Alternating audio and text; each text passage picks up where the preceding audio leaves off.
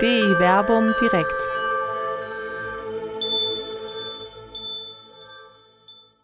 Kirche vor Ort. Gemeindekonzepte im Neuen Testament mit Dr. Werner Kleine und Dr. Till Magnus Steiner. Ja, herzlich willkommen hier zu DI Verbum Direkt. Wir haben den 8. Juni im Jahr 2021. Ist letzte DI Verbum Direkt vor den Sommerferien. Ich kann Ihnen aber jetzt schon versprechen, dass es nach den Sommerferien natürlich weitergehen wird. Wir haben schon eine ganze Reihe von interessanten Themen. Mein Name ist Werner Kleine von der katholischen Citykirche in Wuppertal. Hier sitze ich aber in der Funktion des Neutestamentlers ich freue mich schon auf die Diskussion mit Till Magnus Steiner, der in Jerusalem sitzt. Das Thema des heutigen Abends lautet Kirche vor Ort, Kirche, Gemeindekonzepte im Neuen Testament. Das ist immer so eine Sache, wenn man ähm, sich solche Themen ausdenkt für ein halbes Jahr im Vorhinein. Da weiß man natürlich nie, wie aktuell sind die. Dass sie mal wieder so aktuell sein würden wie in der Gegenwart, konnten wir, als wir die Themen ausgesucht haben, so noch gar nicht wissen. Aber es passt in diese Zeit wo Kardinal Marx sein Rücktrittsangebot eingereicht hat, wo die Frage des Zueinanders von Klerikern und Laien, sprich eben auch der Gemeindekonzepte der Gegenwart eine wichtige Rolle spielt. Wir werden heute eine kleine Reise durch das Neue Testament machen an einigen exemplarischen Texten und sehen, wie in der Frühzeit der Kirche sich da schon das eine oder andere entwickelt hat. Wie gesagt, mein Name Werner Kleine, Neues Testament von der katholischen Citykirche in Wuppertal und in Jerusalem begrüße ich dich, Till. Vielleicht kannst du dich selber kurz vorstellen.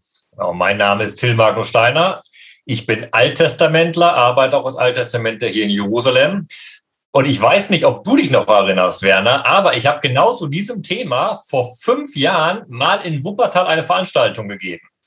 Da habe ich dir ausgeholfen, glaube ich, für die Glaubensinformation oder sowas. Da habe ich auch über Gemeindekonzeption genau. gesprochen. Und ich weiß noch, ich habe dann, ich war auf Deutschlandreise und habe in Wuppertal den Vortrag gehalten und ich habe den Vortrag auch in meiner Heimatgemeinde Leopoldshöhe gehalten. Und das war genau spannend, weil da wurde mir nochmal deutlich, ich, der Baujahr 84 bin, dass dieses Thema Gemeinde nicht nur aktuell ist, gerade wie du es gesagt hast, sondern die Frage, wer sind wir als Ortsgemeinden, als Kirche vor Ort, durch mindestens seit den 70ern wahrscheinlich und wenn nicht sogar vorher schon durch diese Debatte getrieben wird und immer diese Frage steht, wer sind wir als Gemeinde, wie stehen wir in Relation von Gemeinde zu Kirche? Und viel wichtiger, was ist unser Selbstbild? Was bedeutet es eben, Gemeinde zu sein und nicht Dackelverein oder Fußballverein?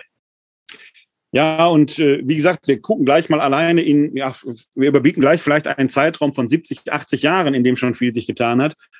Wir halten ja das, was wir heute als Gemeinde erleben, oft so, dass es wie es so üblich in der römisch-katholischen Weise zu sprechen ist, eigentlich immer vom Himmel gefallen ist und eigentlich immer schon so gewesen sein soll. Faktisch, faktisch muss man sagen, ist das, was wir als Pfarrei kennen, ja eine relativ neuzeitliche Erscheinung, vielleicht 150 Jahre alt. Das Kirchenbild, das wir haben, ist vom Ersten Vatikanum geprägt mit dieser starken Zentrierung auch auf das Amt, die Unfehlbarkeit des Papstes, das da eine Rolle hat.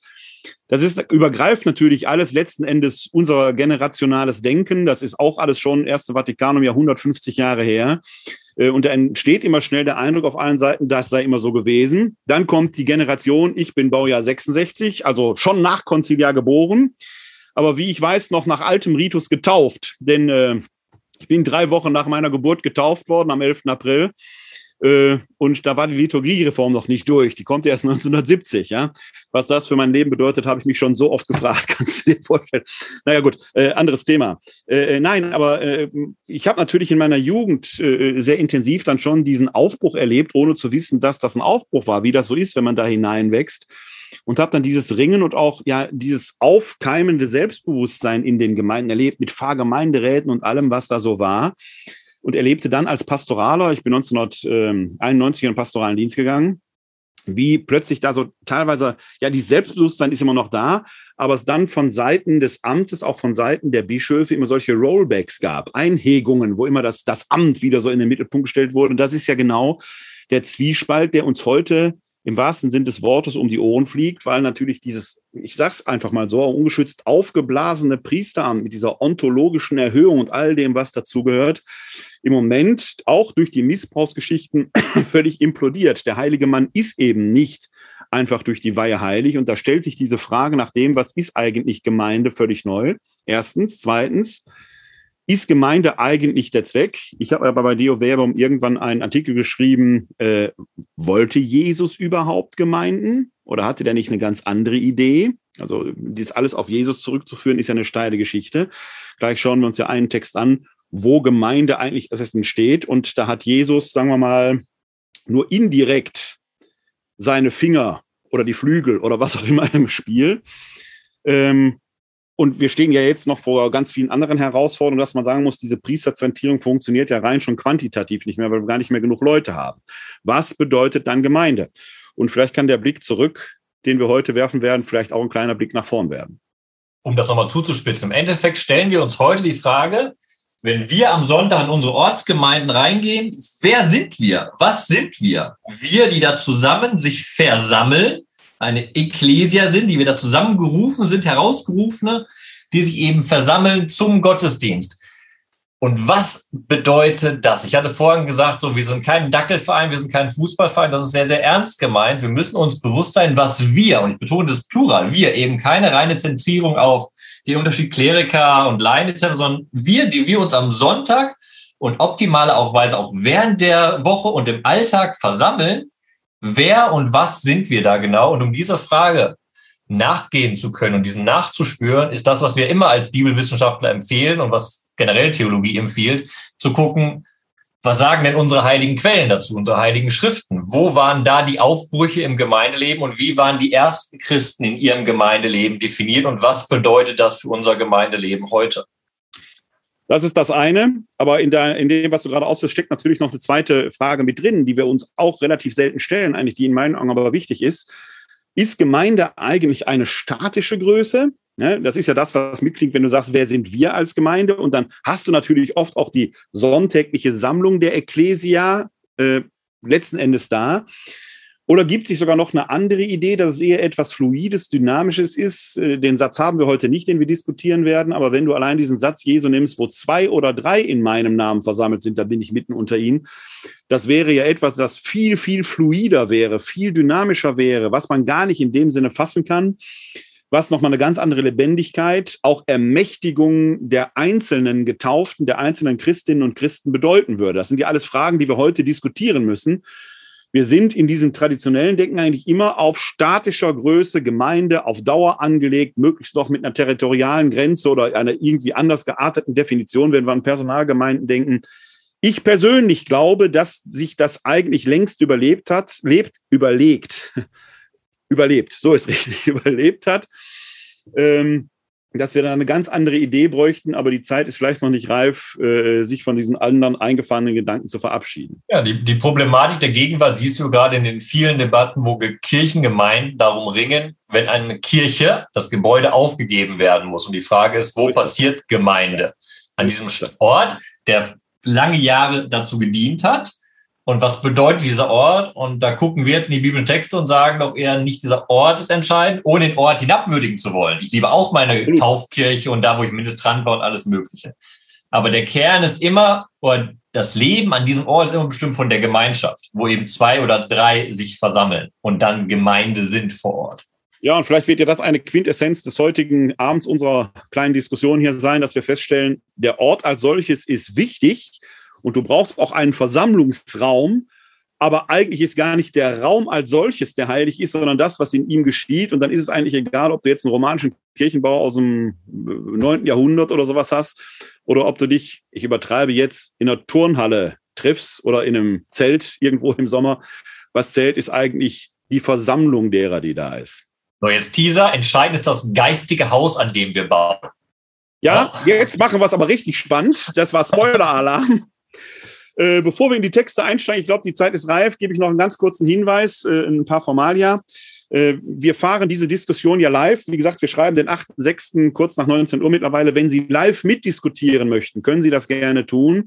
Sie können sich live in diese Diskussion hineinschalten, wenn Sie ins Internet gehen unter www.kck42.de slash di-verbum dann äh, können Sie hier als Zuschauer im Webinar live teilnehmen und können über die Handhebefunktion auch Ihre Fragen loswerden.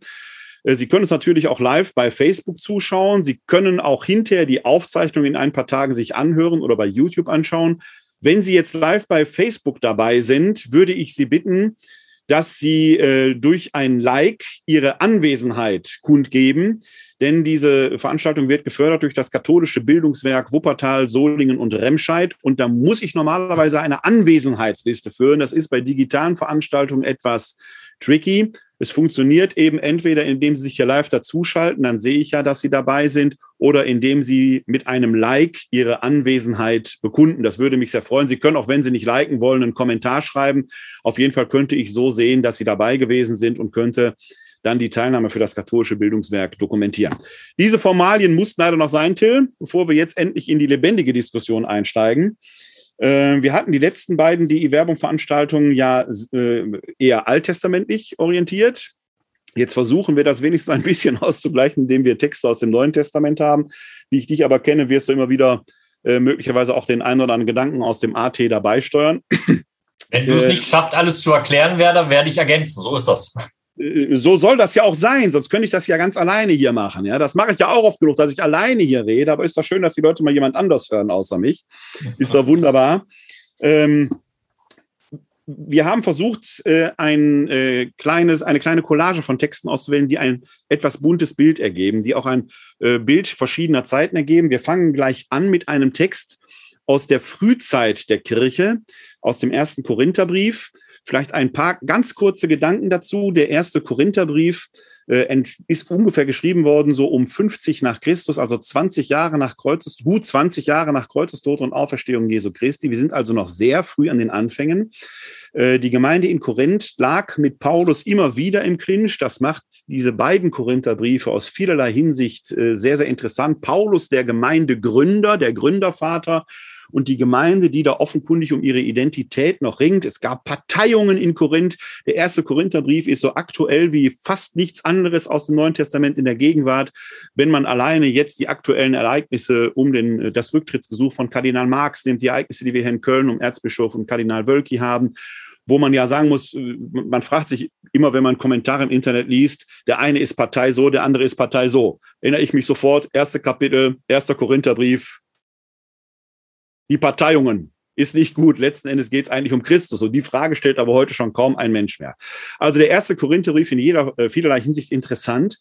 Es ist aber auch eine Zeit, in der eine Institutionalisierung der Kirche noch nicht weit fortgeschritten war. Ganz uninstitutionalisiert war sie sicherlich nicht.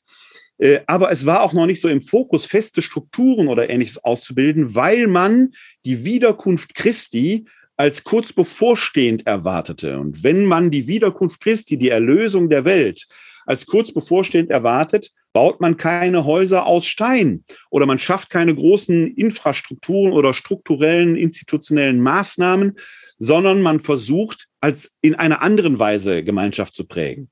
Und auch da ist nicht nur, aber in unserem Zusammenhang sicherlich der erste Korintherbrief interessant, ganz berühmtes Kapitel in diesem Zusammenhang, die Kapitel 12 bis 14, wo es um die Charismenlehre geht.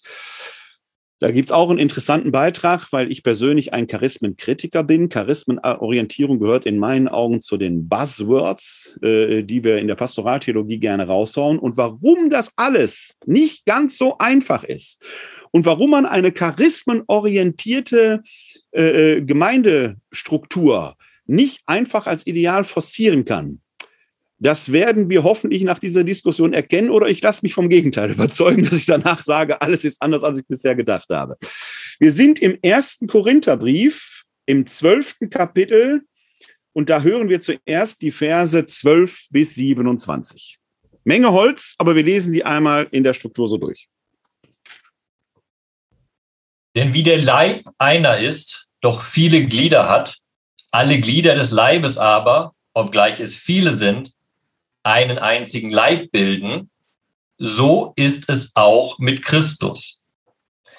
Durch den einen Geist wurden wir in der Taufe alle in einen einzigen Leib aufgenommen. Juden und Griechen, Sklaven und Freie. Und alle wurden wir mit dem einen Geist getränkt. Auch der Leib besteht nicht nur aus einem Glied, sondern aus vielen Gliedern. Wenn der Fuß sagt, ich bin keine Hand, ich gehöre nicht zum Leib, so gehört er doch zum Leib. Und wenn das Ohr sagt, ich bin kein Auge, ich gehöre nicht zum Leib, so gehört es doch zum Leib. Wenn der ganze Leib nur Auge wäre, wo bliebe dann das Gehör? Wenn er nur Gehör wäre, wo bliebe dann der Geruchssinn? Nun aber hat Gott jedes einzelne Glied so in den Leib eingefügt, wie es seiner Absicht entsprach. Wären alle zusammen nur ein Glied, wo bliebe dann der Leib? So aber gibt es viele Glieder und doch nur einen Leib. Das Auge kann nicht zur Hand sagen, ich brauche dich nicht. Der Kopf wiederum kann nicht zu den Füßen sagen, ich brauche euch nicht. Im Gegenteil, gerade die schwächer scheinenden Glieder des Leibes sind unentbehrlich. Denen, die wir für weniger, die wir für weniger edel ansehen, erweisen wir umso mehr Ehre und unseren weniger anständigen Gliedern begegnen wir mit umso mehr Anstand, während die Anständigen das nicht nötig haben. Gott aber hat den Leib so zusammengefügt, dass er dem benachteiligten Glied umso mehr Ehre zukommen ließ, damit dem Leib kein Zwiespalt entstehe, sondern alle Glieder einträchtig füreinander sorgen. Wenn darum ein Glied leidet, leiden alle Glieder mit. Wenn ein Glied geehrt wird, freuen sich alle Glieder mit. Ihr aber seid der Leib Christi und jede, jeder Einzelne ist ein Glied an ihm. Ja, wir haben hier äh, erstmal dieses ganz berühmte Bild vom Leib Christi. Das Bild von einer Gemeinschaft als Leib hat der Paulus eigentlich gar nicht erfunden, sondern es ist ein in der Antike, auch in der paganen Umwelt verbreitetes Bild. Eine ganz berühmte Adaption finden wir schon lange, lange, lange vor äh, Paulus, mehrere Jahrhunderte davor, bei Agrippa Menenius Lanatus. Der ist 540 vor Christus äh, geboren worden und der in dieser Parabel vom Leib Christi auf einen Konflikt äh, zwischen der, den Patriziern in Rom und den Plebejern reagiert und versucht da die Gemeinschaft Roms wiederherzustellen. Das ist ein ganz beliebtes Bild, das Paulus hier aufgreift, da wir an einer anderen Stelle im Neuen Testament, im Epheserbrief, ja nochmal in einer etwas anderen Wendung, einer verwandten Wendung finden. Also Aber jetzt muss man ganz kurz, Werner, warte ganz kurz. Wenn du den Vergleich schon aufmachst, das ist auch wichtig ja. bei diesen Fabeln, damit wir bei hier verstehen, was der Leib Christi bei Paulus bedeutet. Wenn du auf Agrippas verweist, bei Agrippas dient dieses Beispiel vom Körper, der aus einzelnen Gliedern steht, eben für den Machterhalt. Da ist die große Frage, warum dieser faule Magen, der nichts macht, doch von allen versorgt wird, warum die Hand ihm füttert, etc. pp. Ne? Genau. Ja, das, da geht es um Machterhalt. Während, während Paulus hier ganz deutlich macht, alle Glieder sind gleich wichtig und gleichwertig. Weil die Frage ja ist, und das ist ja das, was der Paulus von Anfang an klarstellt, was im Epheserbrief noch deutlich herauskommt, hier ist erstmal eben keiner mächtiger, sondern der, das Haupt selber ist Christus. Er ist derjenige, um den sich letzten Endes dreht. Und da wird genau diese Gleichheit aller Glieder vorangestellt. Denn was machen die Korinther? Das wird ja in den Kapiteln, in den Versen vorher dargestellt. Es geht eben um die berühmten Charismen. Charisma ist übrigens ein Begriff, den der Paulus hier vielleicht nicht erfindet, aber gesondert einführt, wenn wir nämlich an, das Anf an, an den Anfang des, des zwölften Kapitels schauen, dann verwendet er da zuerst eben nicht den Begriff Charisma, sondern Pneumatikos. Also die Geistgabe ist eigentlich kein Charisma, sondern die Korinther verwenden offenkundig den Begriff Pneumatikos und wenden davon oder leiten davon eine besondere ja ekstatische oder besondere herausragende und hervorragende Befähigung ab, die sie eben über andere erhöht. Und das ist genau das, worauf du jetzt nämlich anspielst. Und da greift Paulus interessanterweise dieses antike oder in der antiken Welt sehr bekannte Bild auf.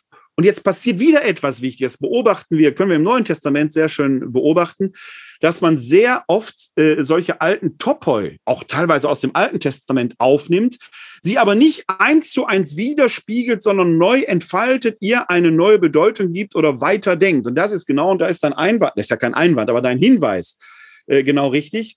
Hier wird nämlich die fundamentale Gleichheit der Gemeinde betont und die Gleichwertigkeit, das nehmen wir mal den Begriff aus der Neuzeit, ne, aber auch Gleichwürdigkeit und Gleichberechtigung aller Glieder. In dem Bild, das der Paulus hier verwendet, gibt es ja da diese sehr schöne Wendung, die ich äh, am äh, bemerkenswertesten finde, wenn er eben nicht nur von Füßen und von Köpfen und von den edlen Gliedern äh, spricht, sondern auch von dem, den Körperorganen, den Körpergliedern, denen man wenig Ehre erweist. Man muss jetzt nicht allzu viel Fantasie haben, was der Paulus damit wohl verbindet. Ja, es könnte der Darm zum Beispiel sein oder sagen wir mal der Darmausgang. Da redet man nicht so gerne drüber, ist ja mit Schmutz und so weiter verbunden. Aber jeder, bei dem der Darm nicht so richtig funktioniert oder die Peristaltik schneller läuft, als man, äh, als man selber laufen kann, weiß, was der Paulus hier meint. Wenn, wenn diese sehr unedlen Körperorgane nicht richtig funktionieren, geht es im ganzen Körper so richtig, richtig dreckig. Und das ist natürlich ein ganz interessantes, eine ganz interessante Wendung, die der Paulus hier anwendet, dass er denen, die sich da jetzt mit ihren Charismen in eine besondere Rolle gedrängt sehen, auch möglicherweise hierarchisch über die anderen erheben, sagt, ja, macht ja alles gut und schön sein, aber solange ihr die Schwachen, die vermeintlich Schwachen, gebe ich mal ein ganz dicke Anführungszeichen jetzt, dieses Schwache, gering achtet, wird eure Gemeinde vorne und hinten nicht funktionieren. Praktisch, praktisch macht er das wenige Kapitel vorher oder wenige Verse vorher am Beispiel des Herrenmales ja deutlich, wo es eine Ungleichzeitig gibt, wo es Leute gibt, die reich sind, die sich schon sättigen, bevor die Armen überhaupt zur Speise kommen und da fällt ja dieser berühmte Satz, wer das, äh, den Leib des Herrn unwürdig isst und trinkt, isst und trinkt sich das Gericht. Damit ist nicht Rechtgläubigkeit gemeint, sondern eine soziale Praxis in der Gemeinde. Also am Herrenmahl selber macht sich dann deutlich, oder an der Praxis des Herrenmahls funktioniert eine Gemeinde. Gibt es ein Oben und Unten, dann ist es schlecht.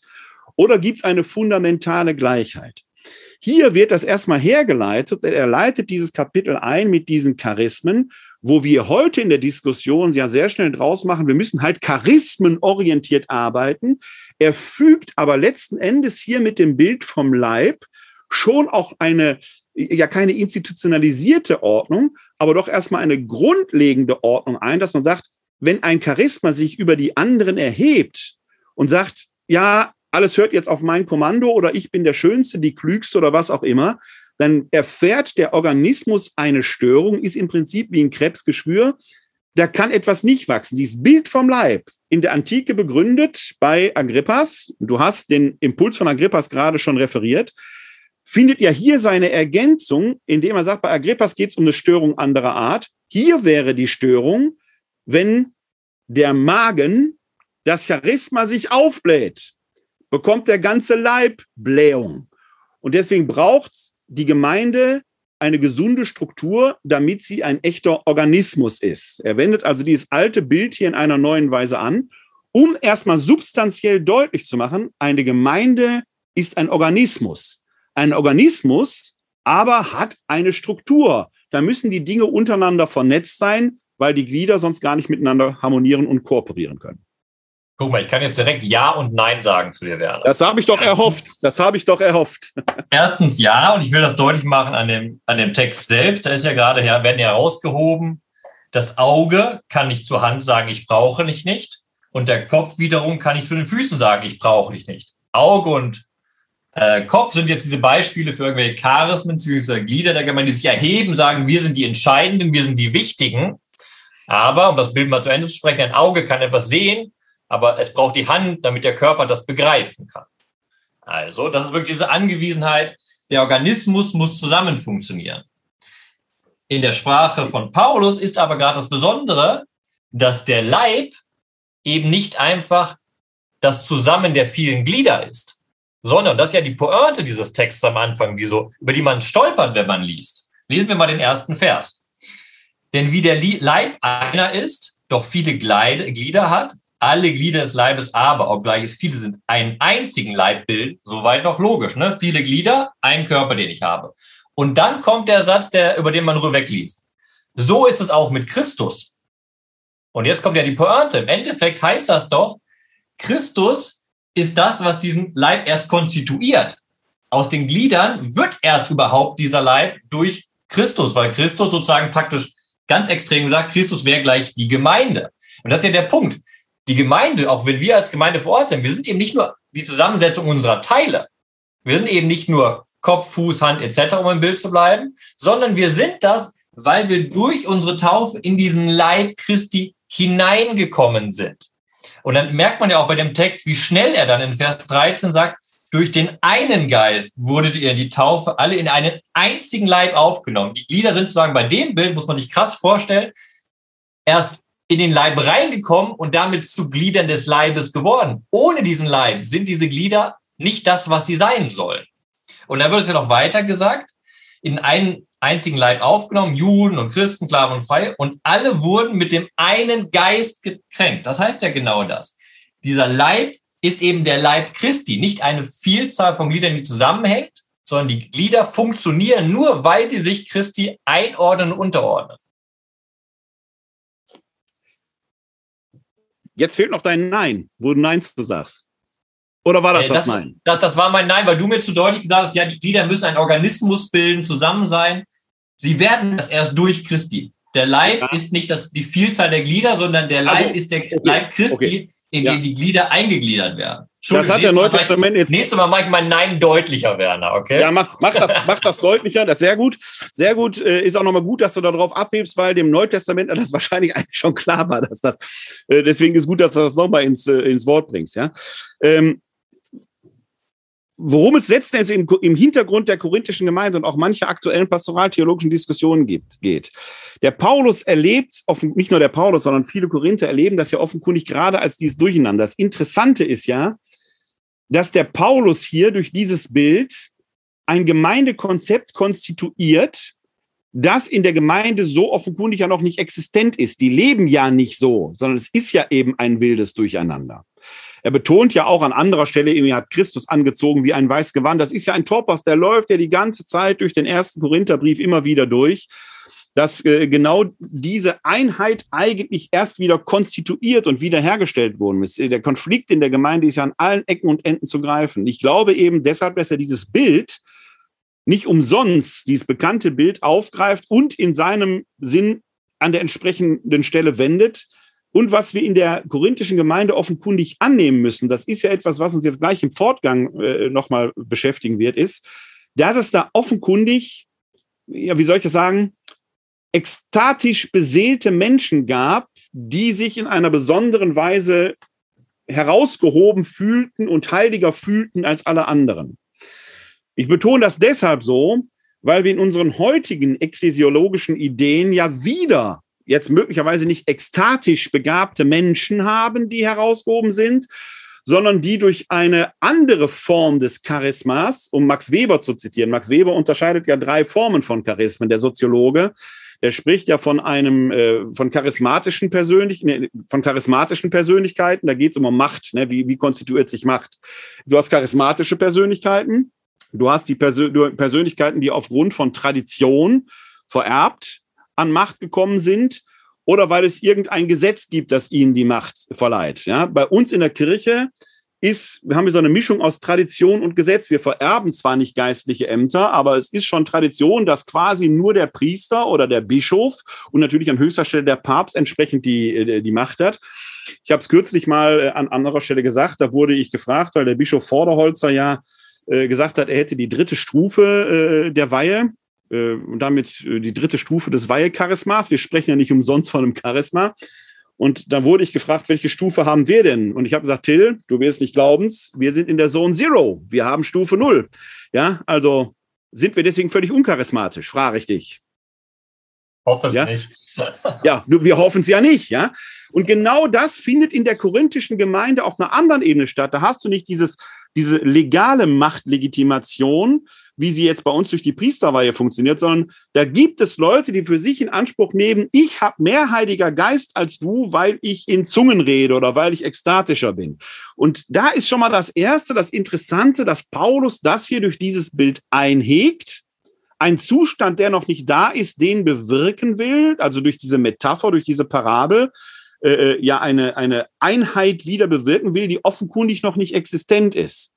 Interessant ist ja, dass er im Fortgang wenige Verse nach dem Abschnitt, den wir gerade gelesen haben, ja einige Charismen besonders hervorhebt. Er erwähnt ja da Apostel, Propheten, Lehrer. Also Dinge, die ja A mit der Verkündigung mit dem Dienst an der Gemeinde, aber auch, sagen wir mal, mit einer gewissen, mit einer gewissen Rationalität verbunden sind. Also wo der Gemeindeaufbau das eigentliche Kriterium ist, handelt es sich hier überhaupt um ein Charisma in Anführungszeichen. Ja? Und da sage ich, das ist schon mal der Punkt eins, wo ich glaube, dass wir heute diesen Charismenbegriff völlig disparat gebrauchen. Punkt zwei, wir erheben hier ein, eine Charismenideologie äh, äh, in eine romantische Verbrämung hinein, dass man äh, ähm, an dieser Stelle äh, meinen könnte, wenn wir jetzt alle nur charismatisch unterwegs wären, dann hätten wir eine ganz lebendige Gemeinde. Das Gegenteil scheint der Fall zu sein, weil Paulus mit diesem Bild diese Einheit ja erst forcieren möchte, genauso wie du es gesagt hast. Deswegen akzeptiere ich dein Nein, stimme dem aber zu.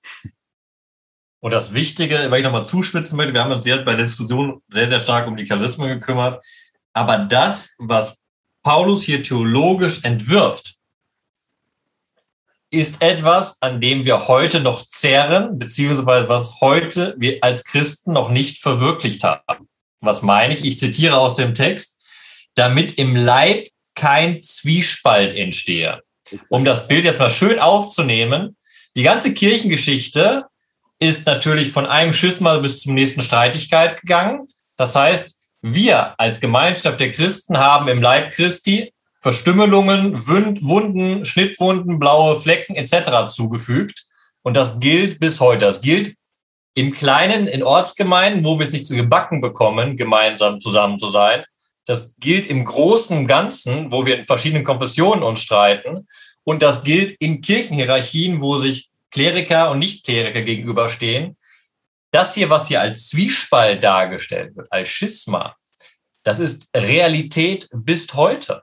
Ja, wir sind absolut. kein funktionierender Leib Christi. Punkt. Äh, weil wir uns permanent selber auch amputieren. Also wir, wir und äh, manche Kräfte, also auch gerade die, die gering scheinen, weiterhin gering schätzen, manchmal sogar klein halten, weil wir manche Dinge nicht wachsen lassen und weil wir vielleicht manchmal die falschen äh, Schwerpunkte darauf setzen. Ich sage mal so, wenn man davon redet, dass Charisma alleine zählt, über Charisma kann man nämlich lang und breit diskutieren, was das überhaupt ist. Hier im paulinischen Sinne kann man sagen, okay, das ist eine Geistbegabung, jemand kann was und soll das entfalten. Ich füge aber auch nochmal hinzu, dass man alleine etwas kann, reicht alleine ja nicht. Wenn man später etwa in Vers 31 lebt, strebt aber nach den höheren Gnadengaben, dann finden wir da im griechischen Text das Wort Zelun. Das entspricht dem lateinischen studere, eifern, studieren, also Charismen bedürfen der Ausbildung. Was machen wir aber in der katholischen Kirche?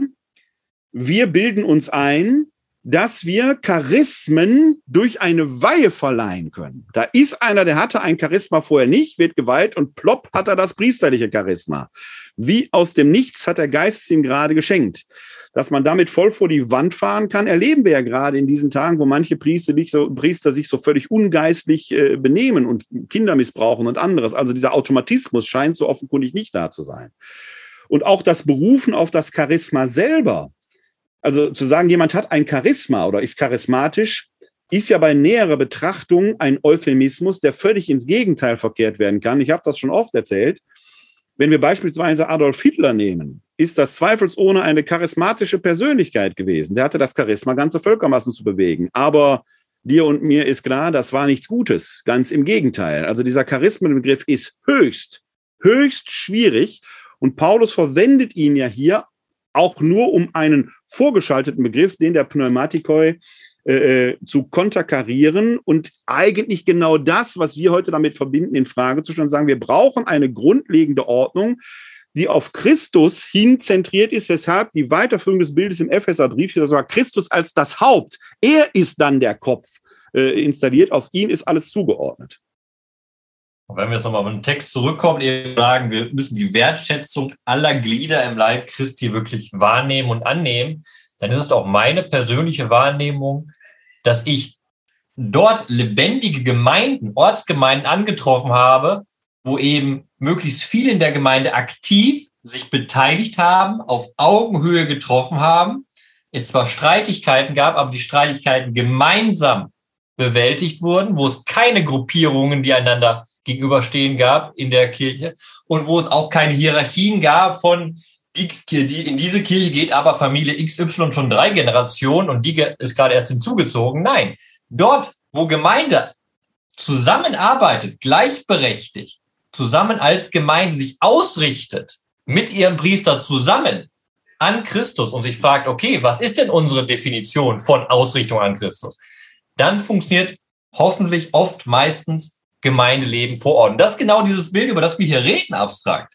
Wenn wir alle Glieder der Gemeinde ernst nehmen, wir begegnen uns, wir packen zusammen an und sagen, so, was bringt jeder von uns? Und wir alle zusammen sind Kirche, Gemeinde, Leib Christi vor Ort. Dann kann es eine Möglichkeit entstehen, wo eben kein Zwiesprach gibt, wo geachtet wird auf die, die leiden und wo man sagen kann, ja, wir handeln aus dem einen Geist, der den einen Leib Christi etabliert. Und deswegen war dein Hinweis ja nochmal so wichtig, dass äh, in, der, in Vers 12, so ist es auch mit Christus und gleichzeitig dann durch den einen Geist wurden wir in der Taufe alle in einen einzigen Leib aufgenommen, Juden, Griechen, Sklaven und Freie und so weiter. Weil ich glaube, dass hier diese Verbindung Christus und Geist nochmal wichtig ist. Also erstmal ist wichtig, dass dieses, diese Wegorientierung von der Gemeinde als Selbstzweck. Die Gemeinde hat keinen Selbstzweck. Wir machen heute, erlebe ich das in vielen Diskussionen, dass die, die Kirche selbst oder die Gemeinde zur Marke erhoben wird. Die Kirche soll wachsen, Marketingkonzepte werden entworfen, wie die Kirche wieder gut darstellt. Da wird die Kirche zur Marke, zum Inhalt gemacht. Das ist die Kirche aber nicht. Die Kirche ist bestenfalls die Methode, um Christus in der Welt gegenwärtig zu halten. Also da, glaube ich, müssen wir nochmal die Kategorien innerhalb, eigentlich in den gesamten Diskussionen neu denken, was ja hier ganz anders intendiert ist. Und jetzt könnte man natürlich schnell sagen, ja gut, Christus ist das Zentrum, auf ihn soll alles hinzugeordnet werden. Da kann man sich, könnte man sich schnell zurücklehnen und sagen, ja gut, dann beten wir einfach nur an, dann ist doch alles gut. Nein, genau an der Stelle kommt ja hier in diesem Bild ja auch der Geist ins Spiel und wir sind der Leib Christi. Also es gibt ja hier im Erzbistum Köln gab es mal so eine Kampagne Christus berührbar machen. Die läuft bis heute rhetorisch immer wieder durch. Also wir müssen Christus berührbar machen ja, der ist dummerweise in den Himmel aufgefahren, den sieht man jetzt hier gar nicht mehr, den kann man gar nicht mehr so anpacken. Abgesehen konnte man das wahrscheinlich nie, wenn man an Maria von Magdala denkt, rühr mich nicht an und so weiter. Ja? Selbst Thomas hat es nicht durchgezogen am Ende. Auch, absolut, ab, richtig. Hast du das von mir? Ich hoffe. Ja, wahrscheinlich. ist egal, ist egal. Nee, auch er hat es nicht durchgezogen. Wenn wir Christus berührbar machen wollen, müssen wir uns berührbar machen, weil wir durch den Geist zum Leib Christi geworden sind. Deswegen ist das so interessant, dass Paulus hier eben nicht nur von Christus, sondern auch vom Geist redet. Und dann wisst ihr nicht, dass ihr der Leib Christi seid. So, Ein Punkt. Wollen wir, zum, wollen wir weitergehen zum nächsten Text? Wir haben jetzt sehr lange. Das wollte ich jetzt gerade, das wollte ich jetzt gerade sagen. Ich möchte, ich möchte aber, ja, das, aber der ist so wichtig, den müssen wir, müssen wir ein Wort drüber verlieren. Deswegen möchte ich auch noch ganz kurz auf die Verse 23 bis 25 aus dem 14. Kapitel gucken. Die brauchen wir jetzt nicht mehr intensiver diskutieren, aber weil die nochmal das äh, äh, etwas verstärken, was du, glaube ich, auch vorhin nochmal gesagt hast. Ähm, A, dass wir eine gewisse Ordnung brauchen und dass wir eine Einhegung des Außergewöhnlichen brauchen, weil das Außergewöhnliche bei der, bei näherer Betrachtung manchmal gar nicht so außergewöhnlich ist. Oder um es mal auf Google Deutsch zu sagen, klug geschissen ist halt nicht immer besser gewusst. Aber gucken wir mal hier, da geht es nämlich um dieses berühmte Charisma der Zungenrede. 1 Korinther, Kapitel 14, die Verse 23 bis 25. Wenn also die ganze Gemeinde sich versammelt und alle in Zungen reden und es kommen Unkundige und Ungläubige herein, werden sie da nicht sagen, ihr seid verrückt? Wenn aber alle prophetisch reden oder ein Ungläubiger oder Unkundiger kommt herein, dann wird er von allen überführt, von allen geprüft. Was in seinem Herzen verborgen ist, wird aufgedeckt. Und so wird er niederfallen auf sein Angesicht, Gott anbeten und bekennen, wahrhaftig, Gott ist bei euch. Also diese Verse, man könnte auch noch den äh, größeren Zusammenhang dazu nehmen, würde aber hier jetzt zu weit führen scheinen mir immer ganz wichtig, weil man diese ganze Charismenideologie oder Charismenorientierung oft nur auf das zwölfte Kapitel begrenzt.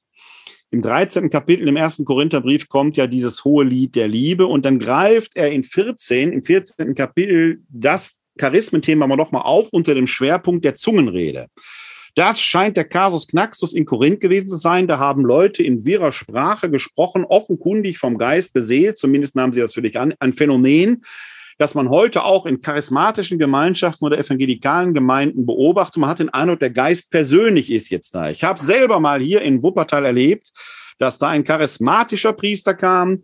Die Leute sollten zu ihm nach vorne kommen, wie bei der Kommunionausteilung. Er berührte die Leute an der Stirn und wenn man dann umfiel, dann war man vom Heiligen Geist beseelt. Till, rate mal, wie viele Leute nicht umgefallen sind. Alle sind umgefallen. Natürlich, weil wenn du nicht umfällst, heißt das ja, der Geist ist nicht bei dir. Was soll das so ein Quatsch? Das wärst du ja blamiert ja. vor allen deinen Leuten. Ja, ich wäre stehen geblieben, aus purem Trotz wahrscheinlich, aber wie, wie, auch immer. Ja, nein, also man merkt das diesem Text an, die Zungenrede muss etwas Außergewöhnliches gewesen sein und die mit der Zungenrede, mit der oder vermeintlichen Zungenrede Begabten scheinen eine Sonderstellung in der Gemeinde inne gehabt zu haben oder sie für sich in Anspruch genommen zu haben. Und hier führt Paulus ein zentrales Kriterium ein. Das haben wir gerade schon erwähnt. Es geht immer um die Frage, was ist der Gemeinde dienlich? Oder man könnte fragen, cui bono, wem nutzt es?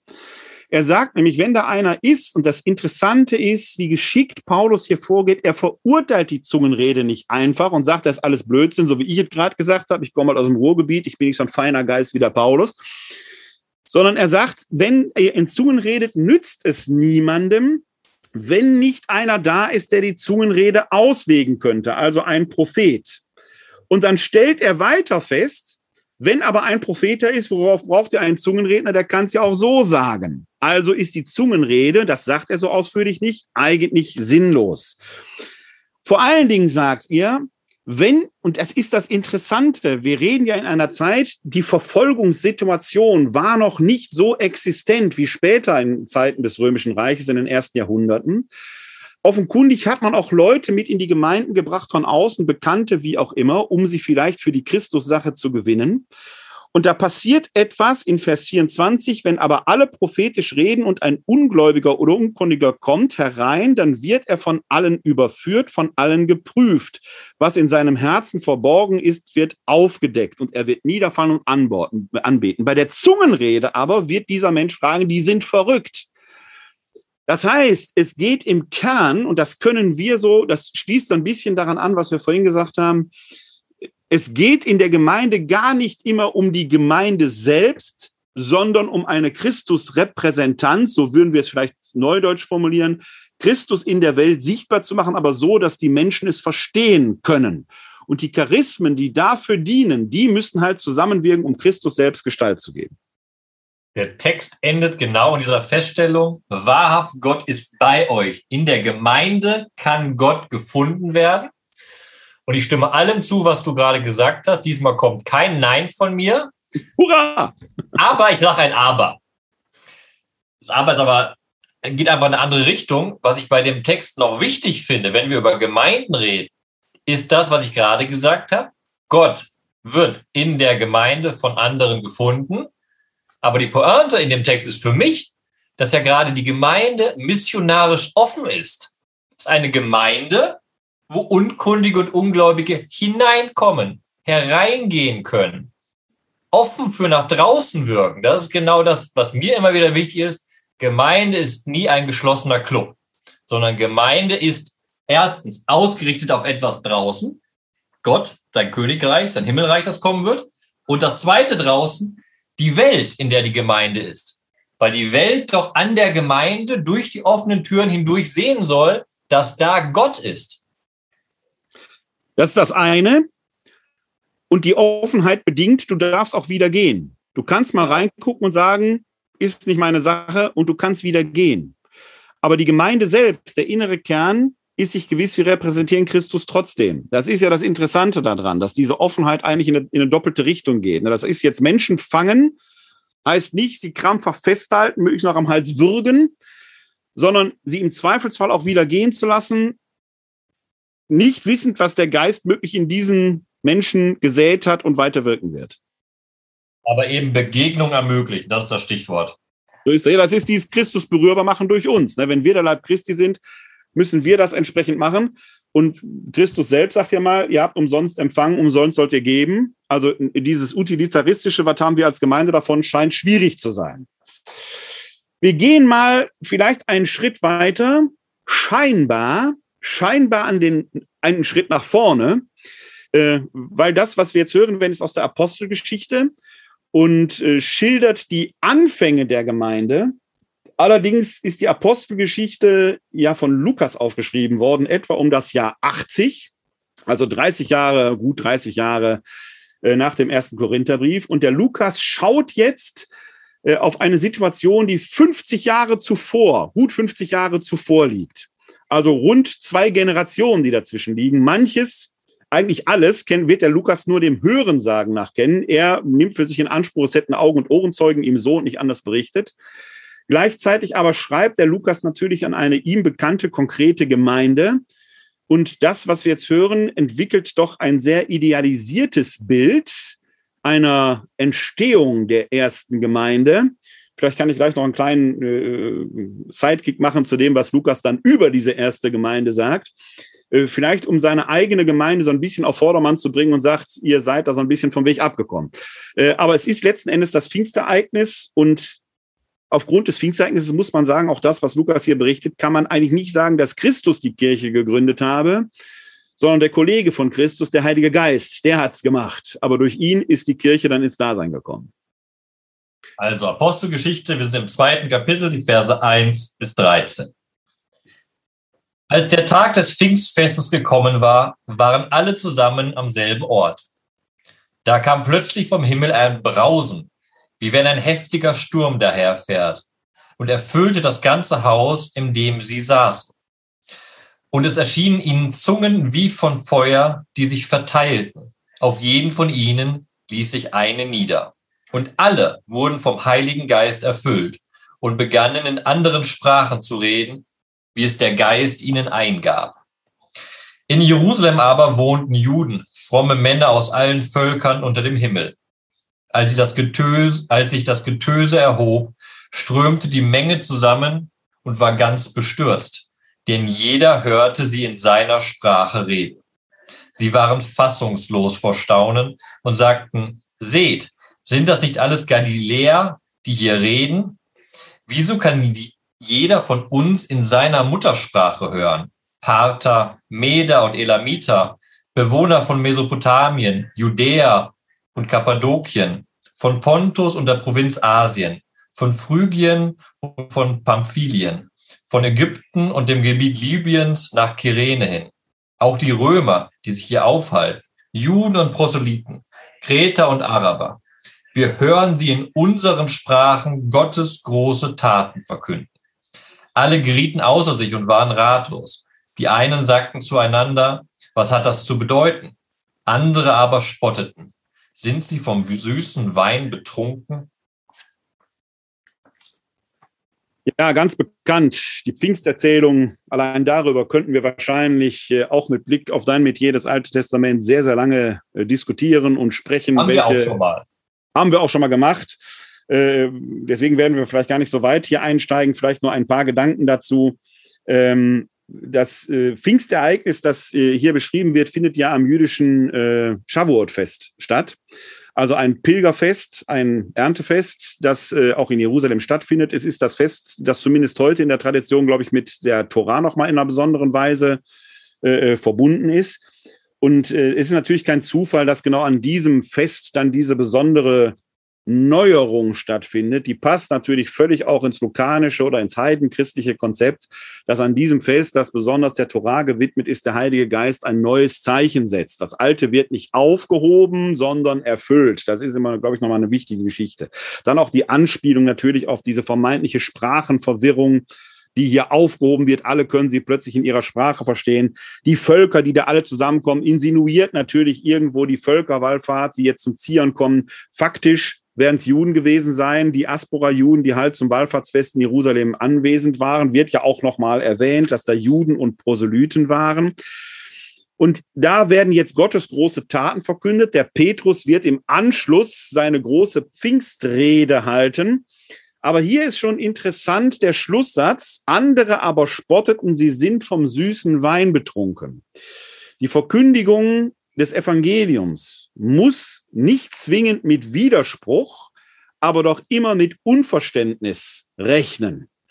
Wer davon redet, dass ein Gekreuzigter von den Toten auferstanden ist, wer allein davon redet, dass ein Toter von den Toten auferstanden ist, muss ja damit rechnen, dass Leute sagen, das ist Fantasterei, das ist erfunden, das ist märchenhaft. Nach unserer allgemein menschlichen Erfahrung bleiben die Toten, wo sie sind. Außer in Fernsehserien aller Dead Man Walking. Da passiert das mal anders, aber das ist nicht schön. Das ist nichts, was man erstreben möchte. Das ist also ein Topos, der von Anfang an dazugehört, dass zur Verkündigung immer auch der Widerspruch oder das Unverständnis gehört, dass Menschen sich dann eben abwenden. Aber dieses Pfingstereignis bildet die Basis für das und die ausdrückliche Verkündigung des Petrus, die danach exemplarisch wiedergegeben wird, bildet dann die Basis für das Entstehen der ersten christlichen Gemeinde. Aber bevor wir uns diesen Vers dann angucken und wie die Gemeinde definiert wird, willst du vielleicht noch was zu diesem Abschnitt sagen? Ja, ich will zu dem Abschnitt was sagen, natürlich. Man sagt ja auch, Pfingsten sei so das Geburtstagsfest der Kirche. Und wenn man mal den Gedanken nachverfolgt, ist mir der Aspekt sehr, sehr wichtig, wie wirkt der Heilige Geist hier? Weil er kommt runter auf alle, auf die Gemeinschaft der versammelten Jünger da, aber mit Schöpfermacht, ne, mit, mit, mit, Schöpfungskraft. Das ist ja, ein, ist ja ein kosmologisches Ereignis, so wie es hier geschildert wird. Im Johannesevangelium ist es einfach nur eine Anhauchung, recht unspektakulär, aber doch lebensschaffend, wie beim Adam. Ne? Also man hat immer diesen Bezug eigentlich zum, zum Schöpferischen. Ne? Genau, also bei Johannes ist es nicht unspektakulär, sondern es ist da genau die Idee, dass Jesus sozusagen ja. als neuer Gott Lebensarten einhaucht, ja. damit die Jünger als neue Menschen schöpft. Hier haben wir jetzt nun die Schöpfung der Kirche, die geschieht. Genau. ich, ich, meinte, ich meinte, und wenn ich das kurz sagen darf, unspektakulär meinte ich, im Johannesevangelium hast du es vordertürlich mitgekriegt, was Weltbewegendes drin passiert. Hier ist es sichtbar und hörbar. Bei Johannes ist es auch wirklich nur ein Vers, ganz kurz und knackig. Ja, genau, genau. Was aber jetzt hier bei dem Geburtstag der Kirche so spannend ist, der Heilige Geist kommt runter auf die Apostel und Jünger und die predigen jetzt in allen Sprachen. Aber, und das ist meine Leseart, der Heilige Geist wirkt an beiden Enden. Bei dem Verkünder, aber auch bei den Hörenden, weil der Text betont zweimal, wir hören sie in allen unseren Sprachen. Also die ganzen Menschenmassen hören auch noch übersetzt sozusagen vom Heiligen Geist das, was diese in den anderen Sprachen verkündet wird. Und das ist generell, was für mich wichtig ist beim Bibellesen, Inspiration. Nicht die Schrift ist nur inspiriert, sondern der Leseprozess ist auch inspiriert. Und das gilt jetzt auch übertragen auf Gemeindearbeit. Unser Gemeindesein ist inspiriert und ermöglicht durch den Heiligen Geist. Der Erfolg aber, ob eine Gemeinde wächst, ob sie nach außen eine Wirkung hat, der liegt im Endeffekt dann schon nicht mehr in unserer Hand, sondern auch die Frage, wie sehr öffnet der Heilige Geist die, was wir vorhin hatten, Unkundigen und Ungläubigen, ob sie dann in diese Gemeinde hineinkommen und wirklich zu der Erkenntnis kommen, ja, da ist Gott mitten unter euch. Und das entlastet eine Gemeinde auch. Man kann tausend Bilder von, die eine Gemeinde muss missionarisch sein, die muss das und das und das, das leisten. Nein, sie muss sich auf das besinnen, was sie leisten kann und alles andere dem Heiligen Geist anvertrauen, weil in dessen Hand liegt es im Endeffekt dann. Ja, und vor allen Dingen, wenn man Mission im Wortsinne versteht als Sendung, die Gemeinde, ich, ich benutze das jetzt mal in einem moderneren Sinn, die Gemeinde muss halt senden nach außen, was sie im Innersten bewegt. Und wenn man dann auf das, auf das Sämannsgleichnis bei den Synoptikern schaut, ob die Saat aufgeht oder nicht, ist gar nicht mehr ihre Sache, sondern irgendwo wird etwas reich aufgehen und wird reiche Frucht bringen. Das ist ein Teil dieser Entlastung.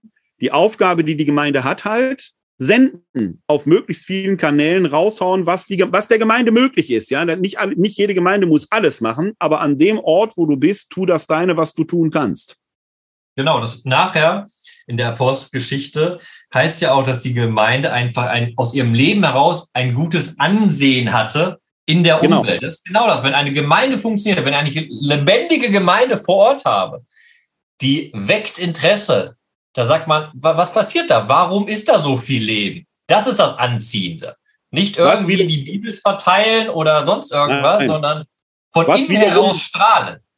Was wiederum völlig zum Beispiel dem doch noch immer recht modernen Gedanken Pauls VI. in Evangelii Nuntiandi entspricht, der ausdrücklichen Verkündigung ist das Zeugnis ohne Worte zwingend vorgängig, weil dieses Zeugnis ohne Worte immer diese Frage wecken soll, warum sind die, was machen die da, warum sind die so, wie sie sind? Und erst dann kommt die ausdrückliche Verkündigung hinterher. Ne? Das heißt also, dieses, dieses Anziehendsein einer Gemeinde in dem So-Sein der Gemeinde, wie sie ist, dass da etwas Besonderes geschieht, was man sonst nicht haben kann. Das ist das Eigentliche. Äh, pastoral habe ich das mal für mich mit einem Kollegen zusammen so formuliert, wir müssen als kompetent bekannt sein. Also es muss in der Öffentlichkeit sichtbar sein, da, da wird dir geholfen oder da bekommst du etwas, was du sonst nirgendwo bekommst. Aber wenn da einer kommt und hat eine Frage, bekommt er auch eine Antwort darauf oder eine Hilfestellung oder was auch immer. Sonst bleibt es heiße Luft und deswegen hast du völlig zu Recht gesagt, alleine Bibel verteilen bringt dann letzten Endes. Ja, ist nicht nichts, aber es bringt alleine eben meist dann nicht den gewünschten Erfolg.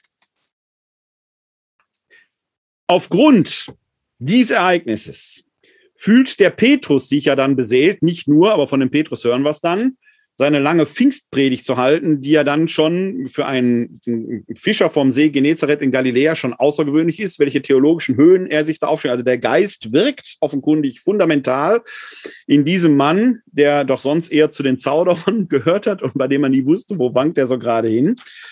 Und aufgrund seiner Predigt entsteht die erste Gemeinde. Es heißt dann in den Versen 37 bis 41, äh, dass Petrus zur Umkehr und zur Taufe aufruft. Die ersten ließen sich taufen und es heißt dann, dass sich dort 3000 Menschen an diesem Tag taufen ließen und da entsteht quasi dann die erste Gemeinde, die Kirche ist ins Leben gekommen, nicht nur die zwölf, die ja immer schon bei Jesus waren, sondern jetzt geht es tatsächlich richtig los.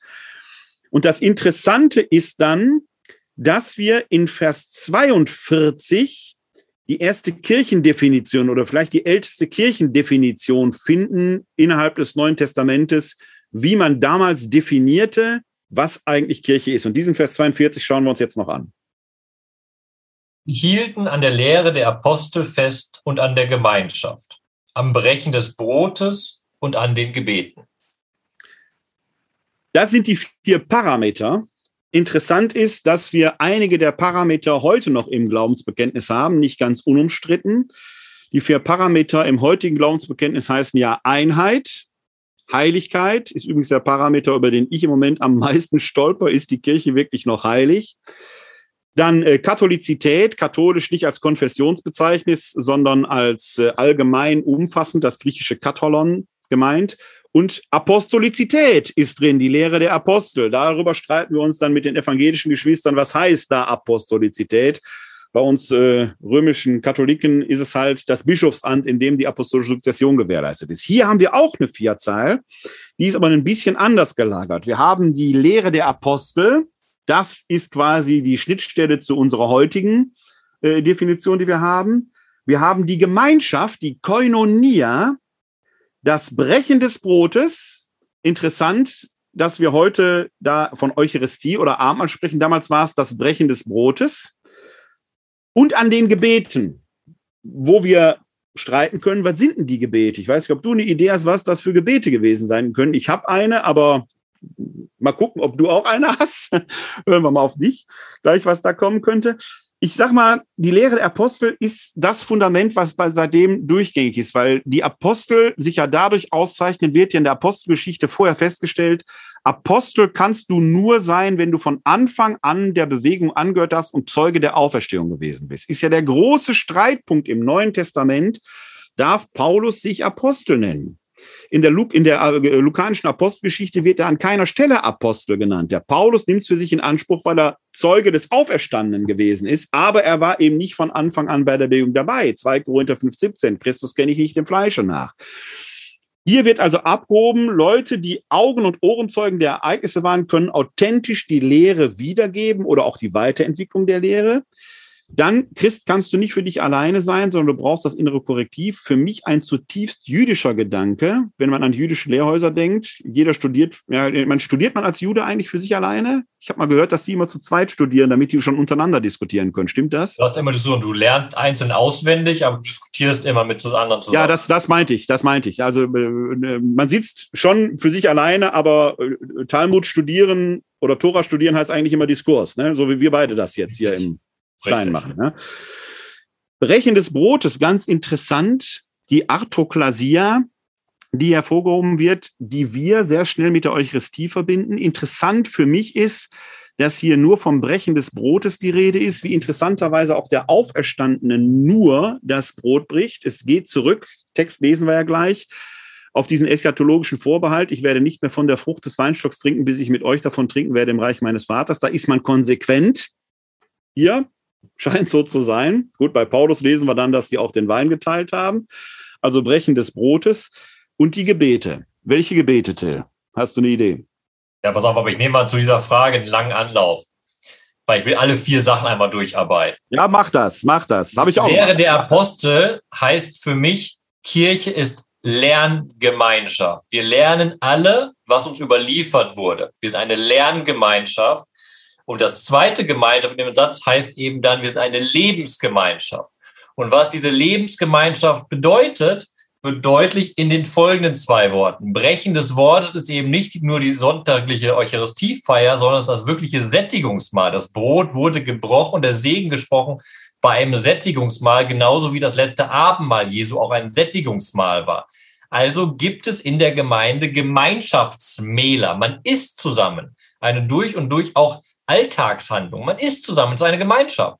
Und die Gebete sind in der damaligen Zeit die jüdischen Gebete, die mehrfachen Gebetszeiten am Tage. Heute vergleichbar mit unserem Stundengebet, was wir haben aus Laudis, dem. Laudis Vesper vor allen Dingen, morgen Abendgebet. Ne? Jetzt heißt das doch im Endeffekt Lebensgemeinschaft. Das heißt, die Gemeinde muss auch alltägliche Sachen zusammen machen und im Alltag auch zusammen beten. Dann ist es eine Gemeinschaft, eben eine wirklicher, ein wirklicher Leib Christi, der sich im Leben an Christus durch die Lehre der Apostel ausrichtet. Bei der Lehre der Apostel, ich will nicht widersprechen, ich will auch ein kleines Aber sagen. Aber nur ein, im Prinzip hast du recht. Im Prinzip hast du recht. Äh, bei Lukas wird die Bedeutung des Apostolischen, wie gesagt, Paulus wird von ihm nie als Apostel gezeichnet. Also die Bedeutung des Zwölferkreises immer wieder betont. Das scheint mir an dieser Schnittstelle, an der er sich befindet, von der zweiten zur dritten nachchristlichen Generation, wo Augen und Ohrenzeug nicht da sind, so eine Essenz auch zu sein, dass man sagt, wir müssen uns immer wieder auf die Anfänge besinnen, dass das, äh, weil da letzten Endes unsere Wurzeln liegen. Ich glaube, dass das für den Lukas äh, schon auch eine Essenz ist. Das ist nicht bei allen neutestamentlichen Schriftstellern so, aber bei ihm ist das, glaube ich, essentiell, dass er diese Lehre der Zwölf, deren, deren Zeugnis, darum geht es eigentlich. Deswegen wird ja der Petrus vorher als ähm, vermeintlicher äh, äh, Sprecher der Apostel da so vorgeführt, was in anderen Evangelien ja auch nicht so ohne weiteres der Fall ist. Ne? Oder wenn man an den, an den Galaterbrief denkt, wo der Jakobus eher den Hut aufhat, aber der lebt da schon lange nicht mehr und so weiter. Da spielen, glaube ich, solche äh, Punkte rein. Und jetzt an dem Punkt hast du aber völlig recht.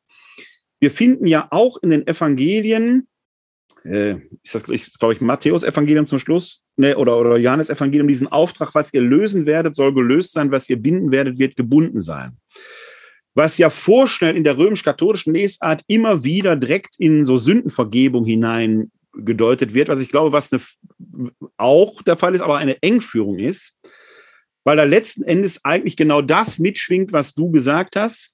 Es werden ja Fragen im Laufe der Kirchengeschichte auftauchen, zu denen hat Jesus schlicht und ergreifend nichts gesagt. Da hat er nichts zu gesagt. Die stellte sich ihm gar nicht. Der kannte keine Handys, wie geht man damit um und so weiter. Das ist, Fragen, die sich aber stellen werden. Und der Auftrag des Auferstandes schlicht und ergreifend, ihr löst das. Und wenn ihr etwas gelöst habt, dann soll euer Wort auch gelten. Was ihr lösen werdet, wird gelöst sein, was gebunden wird. Also ihr müsst das lösen. Wenn heute, heute Nachfolger der Apostel, römisch-katholisch ist das sagen, dazu haben wir keine Vollmacht, dann ist das schlicht und ergreifend eine Arbeitsverweigerung. Sie widerspricht dem Auftrag des Auferstandenen, weil das ist genau der Punkt, den du gesagt hast, wir sind eine Lerngemeinschaft. Der einzelne Nachfolger der Apostel ist damit möglicherweise überfordert. Ja, dann soll er sich mit seinen Leuten beraten. Und noch besser, er soll Fachleute befragen und Fachfrauen, Fachmänner und Fachfrauen, die vielleicht gar keine Weihe haben, wo er nämlich Laie ist, wo die vielleicht aus ihrer Expertise heraus, das können Theologen, können aber auch andere Leute, Soziologinnen, was weiß ich was sein, um für eine neu auftauchende Frage eine Antwort zu geben. Und da hast du mit deiner Lerngemeinschaft natürlich völlig recht.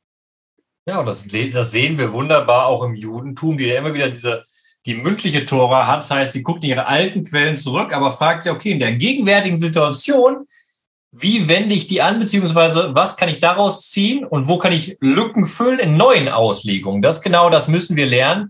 Lerngemeinschaft ist ja genau das. Wie übertrage ich etwas, was 2000 Jahre alt ist, ins heutige und wo finde ich auf neue Fragen neue Antworten? Ja. Ich bin seit einigen Monaten Abonnent der jüdischen Allgemeinen. Da finde ich immer diese letzten, na, die letzte Seite ist ja die Kinderseite, die, die drittletzte und die vorletzte Seite, die finde ich als Theologe immer hochinteressant, weil da immer die Torauslegungen drin sind, die von den, von den Rabbinern gemacht wird. Da finde ich schon faszinierend, nach welchen Kriterien die Schrifttexte ausliegen. Das ist ja so völlig anders teilweise, als wir beide vorgehen würden. Finde ich schon fast. Und dann gibt es immer Talmudisches, Talmudisches, was für einen, für einen Christen ja manchmal völlig merkwürdig ist, welche, wie man da Dinge herleitet, was möglicherweise natürlich damit zu tun hat, dass wir die Torah nicht mehr so halten brauchen aufgrund unseres Glaubens, wie das für Juden ja letzten Endes gegeben ist, wo aber genau das stattfindet. Also, äh, wo man sich plötzlich über die Frage des Zähneputzens Gedanken machen kann und dann aus dem Talmud und der Tora heraus da Schlüsse zieht. Man sagt, ja klar, guck mal, früher gab es keine Zahnpasta. Jetzt, ich glaube, der Christoph Schönbach hat es mal gefragt, ob Zahnpasta koscher sein muss oder so etwas. Weiß ich gar nicht, habe ich mich nie gefragt. Ich benutze halt meine. Aber wahrscheinlich kann man darüber diskutieren und kann wieder seine Schlüsse ziehen. Ne? Der entscheidende Faktor ist die Kreativität im Umgang mit der Tradition. Man darf Tradition nicht in Stein meißeln. Das macht das Judentum nicht, das dürfen wir auch nicht machen, sondern wir müssen das wirklich kreativ in unsere Zeit transportieren. Das heißt nicht Tradition aufgeben, sondern das heißt Tradition neu verorten. Das und was mich daran immer fasziniert, ist dann doch eigentlich eine lebenspraktische Relevanz. Da geht es nicht nur ums blanke Theoretisieren, sondern es geht eigentlich um Lebenspraxis. Was bedeutet das für mein Leben und für unser Leben? Das ist, glaube ich, etwas, was eine Rolle spielt wo ich mich in manchen modernen christlichen, speziell katholischen Diskussionen manchmal frage, ja, kann man so sehen, aber hilft uns das zum Leben weiter? Wir müssen doch irgendwie in diesem Leben bestehen. Das ist eine große Frage. Und da ist äh, dieser, diese Krux immer, wo wir im Neuen Testament oft, weil ich als Christen oft sagen, das Gesetz ist zum Glück überwunden. Aber das Gesetz im Judentum ist genau diese alltagsrelevante, die dauernde Gegenwart des Göttlichen, beziehungsweise der Frage, wie lebe ich dem Göttlichen entsprechend, ist da in jedem kleinen Teil drin. Und ich ja. glaube manchmal, das fehlt uns Christen in unserem, in unserem Durchgang durch den Alltag. Ja, und richtig überwunden ist ja auch nicht, wenn man daran denkt, dass Christus selber sagt, kein Jota wird vergehen. Ja, und auch der Paulus spricht eher davon erfüllt. Also überwunden ist es ja in dem Sinne, stimmt ja noch nicht mal. Äh, zum Besonderen des Christlichen gehört ja eigentlich eher, dass man sagt, die, die, das Heil kommt nicht aus dem alleinigen, oder man ist nicht allein gerecht dadurch, dass man das Gesetz befolgt oder die Torah befolgt. Das ist vielleicht, ich weiß aber gar nicht, ob Juden das heute nicht auch teilweise mit unterschreiben könnten. Die, die ich kenne, sind da durchaus auch offen für ähm, andere Gedanken. Also muss ich jetzt nicht sklavisch an die 613, ja, wir sagen immer Geh- und Verbote, vielleicht an die 613 Gebote gehalten. Ne? Das Schöne ist ja, wir als Christen sind ja gerade, um das jetzt mal aufzunehmen, diese Linie des Gesetzes, wir sind ja immer noch berufen zu einer Priesterschaft, zu einer königlichen so Priesterschaft, Eigentum ja. Gottes, Bau des Tempels. Wir haben uns nicht gelöst von dem Gesetz, auch wenn viele das glauben, das hast du auch betont. Wo ist das? Und damit springen wir zum Petrusbrief. Ja, und ich nehme diesen Faden auf, den wollte ich nämlich jetzt auch vorbereiten, aber auf eine andere Weise, weil doch ein Großteil der 613 Gebote sich, glaube ich, auf den Tempelkult beziehen, die ja im Moment gar nicht in der Mangelung des Tempels erfüllbar sind. Aber damit wären wir beim, beim Haus Gottes oder beim Tempel oder bei dem Bau Gottes und damit sind wir im zweiten Petrusbrief, im ersten Petrusbrief angekommen. Im zweiten Kapitel, die Verse 4 bis 10 haben wir uns da vorgenommen. Kommt zu ihm, dem lebendigen Stein, der von den Menschen verworfen, aber von Gott auserwählt und geehrt worden ist. Lasst euch als lebendige Steine zu einem geistigen Haus aufbauen, zu einer heiligen Priesterschaft, um durch Jesus Christus geistige Opfer darzubringen, die Gott gefallen. Denn es heißt in der Schrift, siehe, ich lege in Zion einen auserwählten Stein, einen Eckstein, den ich in Ehren halte. Wer an ihn glaubt, der geht nicht zugrunde. Euch, die ihr glaubt, gilt diese Ehre. Für jene aber, die nicht glauben, ist dieser Stein, den die Bauleute verworfen haben, zum Eckstein geworden. Zum Stein, an dem man anstößt und zum Felsen, an dem man zum Fall kommt. Sie stoßen sich an ihm, weil sie dem Wort nicht gehorchen. Doch dazu sind sie bestimmt. Ihr aber seid ein auserwähltes Geschlecht, eine königliche Priesterschaft, ein heiliger Stamm, ein Volk, das sein besonderes Eigentum wurde, damit ihr die großen Taten dessen verkündet, der euch aus der Finsternis in sein wunderbares Licht gerufen hat. Einst wart ihr kein Volk, jetzt aber seid ihr Gottes Volk. Einst gab es für euch kein Erbarmen, jetzt aber habt ihr Erbarmen gefunden.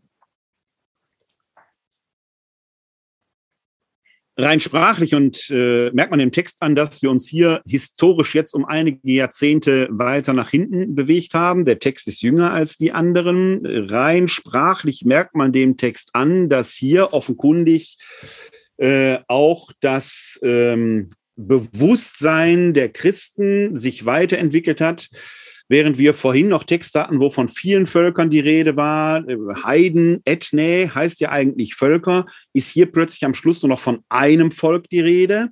Und eigentlich gibt es ja nur ein auserwähltes Volk, nämlich das Volk Israel. Hier wird plötzlich dieser Begriff Volk auf die an Christus Glaubenden übertragen und da merkt man sofort, die Konkurrenzsituation zwischen Juden und Christen ist hier auf einem ganz anderen Punkt angelangt, als es vielleicht noch zu Zeiten des Lukas und schon da zu Zeiten des Paulus der Fall. Da gab es Konflikte, aber die waren innerjüdisch. Hier haben wir schon eine Opposition, die letzten Endes dann ja auch zur Trennung von Synagoge und von Kirche führen wird, bis hinein in die Begrifflichkeit dass hier dieser Begriff der heiligen Priesterschaft, der durch Christus geistige Opfer darbringt, die Gott gefallen, verwendet wird. Das ist ja eigentlich eine Anspielung auf den alttestamentlichen Kult, den Opferkult, der aber hier eine Neubewertung erfährt und der jetzt nicht irgendwie aus dem Stamm der Leviten oder der Kohen oder so etwas äh, vollzogen werden muss, sondern hier ist plötzlich jede Christin, jeder Christ, jeder Glaubende ist dieser Priester, der geistliche Opfer vollzieht. Da ist also aus dem,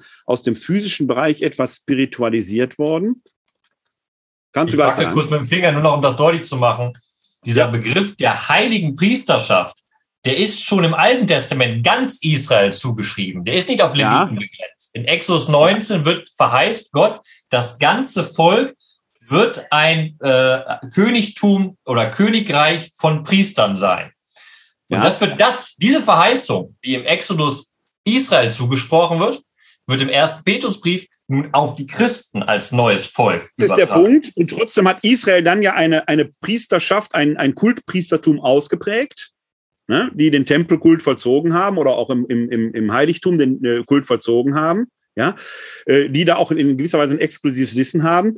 Das, das ist ja der Punkt, wo ich gleich genau, genau darauf hinaus will. Hier wird erstmal genau diese Verheißung äh, oder diese Zusage äh, aus Levitikus auf die Christenheit generell übertragen. Jeder ist damit äh, autorisiert. Mehr noch, es wird ja sogar, und das ist ja ein Gedanke, der schon von Paulus intendiert ist, der ja schon im ersten Korintherbrief schreibt, wisst ihr nicht, dass ihr Tempel des Heiligen Geistes seid? Hier wird es ja analog gefasst, äh, die lebendigen Steine, die auserwählt sind, äh, um daraus letzten Endes die Kirche zu bauen. Es geht also nicht um Häuser, um, um tote Steine, sondern es ist die Christenheit, die Gemeinde selbst, die diesen Gedanken wach haben soll. So, die Frage, die ich jetzt mal in den Ring werfe, ich weiß nicht, ob du direkt darauf eingehen willst, aber du hast, du hast den, den Hut ja gerade in diesen Ring geworfen, als du sagtest, diese Verheißung ist ja eigentlich mal an Israel gegeben worden, dann haben die aber trotzdem äh, äh aus dem Stamm der Leviten dieses Kultpriestertum gehabt. Hier haben wir im ersten Petrusbrief eigentlich wieder eine auf das Volk Gottes. Der dahinterstehende Konflikt zu den Juden ist greifbar historisch, dass hier quasi eine Ausdifferenzierung stattfindet. Aber für uns, für unser Thema jetzt erstmal für die Gemeinde, ihr seid eine heilige Priesterschaft, also eine, ich sag mal, Relektür dessen, was in Levitikus gilt. Und trotzdem haben wir es wieder geschafft, einen Kultpriester zu, zu, zu entwickeln. Merkwürdig, oder? Nein, das ist nicht merkwürdig, das ist auch religionsgeschichtlich logisch. Du hast eine Würde, die du allen zusprichst und du hast eine Spezialisierung einer Gruppe innerhalb dieser. Das ist soweit noch kein Problem. Es wird immer erst ein Problem, sowohl im Alten Testament als auch in der Kirchengeschichte, wenn daraus ein Hierarchie- und Machtgefüge direkt entsteht. Priester sind ja erstmal auch im alten äh, Bund besonders Auserwählte, auserwählt zum Dienst, die abgesondert sind, die sich eben besonderen Heiligkeitsriten anpassen müssen, ihre Lebensführung anpassen müssen, um eben für das Volk zu dienen und Sühne zu ermöglichen. Der Opferkult ist ja nicht für den Priester geschaffen im Alten Testament, sondern eben für das Volk. Also die Priester haben eine Dienstleistung zu bringen. Die Frage ist immer in der Geschichte, wird aus dieser Dienstleistung eine Machtstellung? Und da ist immer die Krux bei der Religion. Ja, und ich, äh, da, da, bist du besser drin als ich. Deswegen meine Frage. Im Alten Bund, äh, zumindest kenne ich das, wenn man an die, äh, zum Beispiel an Samaritergleichnis denkt, wo ja dann Priester an dem, äh, an dem unter die Räuber gefallenen vorbeigehen. Äh, man gehört zwar dann zu dem Stamm äh, an, aus dem die Priester entnommen werden, aber das ist ja keine, wie wir es Katholiken sagen, keine ontologische lebenslange Veränderung, sondern man hat dann seine Dienstzeiten, danach geht man wieder in den Alltag zurück. Kann man das so sagen oder wäre das falsch? Es gab, auch am Tempel, es gab auch am Tempel Dienstzeiten, das ist genau das. Man stammt aus diesem Volk der Leviten und musste dann im Jahr seinen Dienst leisten. Viel wichtiger ist aber, dass im Alten Testament immer wieder auch Priester von Gott verworfen werden, wenn sie den Dienst nicht richtig ah. tun. Guck, ja, dir nur, guck dir sein Haus Eli am äh, ja. äh, Anfang der ersten Samuelbücher. Hast, hast du ja einen interessanten Beitrag bei D-Werbung drüber geschrieben, ne? sehr lesenswert. Die Söhne Elis bereichern sich am Opfer, machen sexuelle Handlungen. Gott bestraft das und beendet diese Priesterdynastie auf einen Schlag. Punkt. Und wagt einen Neuanfang mit Samuel. Das ist eben genau das, was wir immer wieder lernen im Alten Testament. Eine Berufung ist noch kein Highway zur, zum Himmel hoch, sondern eine Berufung ist ein Auftrag. Eine Weihe, auch zum Priester, sondern es ist ein Auftrag, an dem man als Mensch grandios scheitern kann, wenn man denkt, dieser Auftrag ist eine Erhebung.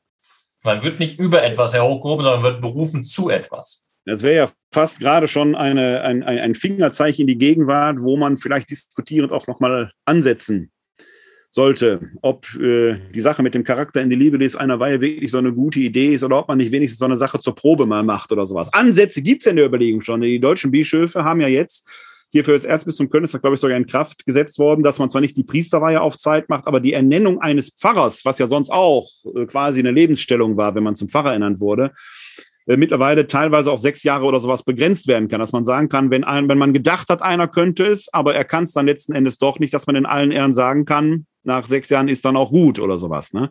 Also ich glaube, dass man da vielleicht nochmal aus dem Alten Testament doch lernen könnte. Da musst du ganz, ganz deutlich nachdenken, weil das, das haben wir de facto durch die Missbrauchsskandale. Ein Priester, der sich noch und nöcher an Kindern vergangen hat, ja. das ist kein geweihter Mann mehr, für mich nicht. Und ich hoffe und bin mir auch fast sicher, aus Gottes Perspektive ist es kein geweihter Mann mehr.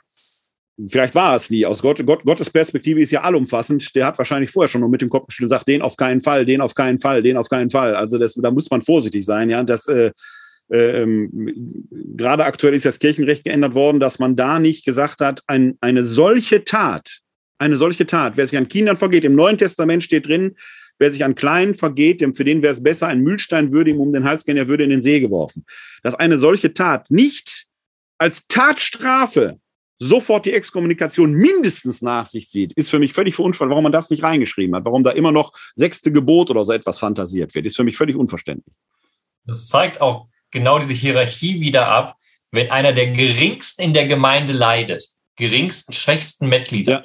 Und das aufgrund eines, der eigentlich repräsentieren soll, ja, dann hat ja. er sich an der ganzen Gemeinde, an der ganzen Kirche vergangen und kann kein Teil von dieser Gemeinde mehr sein. Das wäre dann ein Glied des Leibes Christi, der hinausgeschnitten werden muss. Ja, ja gibt es ja das Jesuswort. Ne? Wenn dich dein Auge ärgert, ist es besser, du reißt es heraus, als dass du äh, entsprechend da in der Hölle landest. Ne? Besser wär's, besser wär's. Aber wir sind jetzt ein bisschen vom ersten Petrusbrief äh, abgekommen hier an der Stelle. Äh, unsere Zeit neigt sich ja auch schon dem Ende zu. Für der, der, wir haben auch einen Text, auf den wir noch kurz gucken wollen.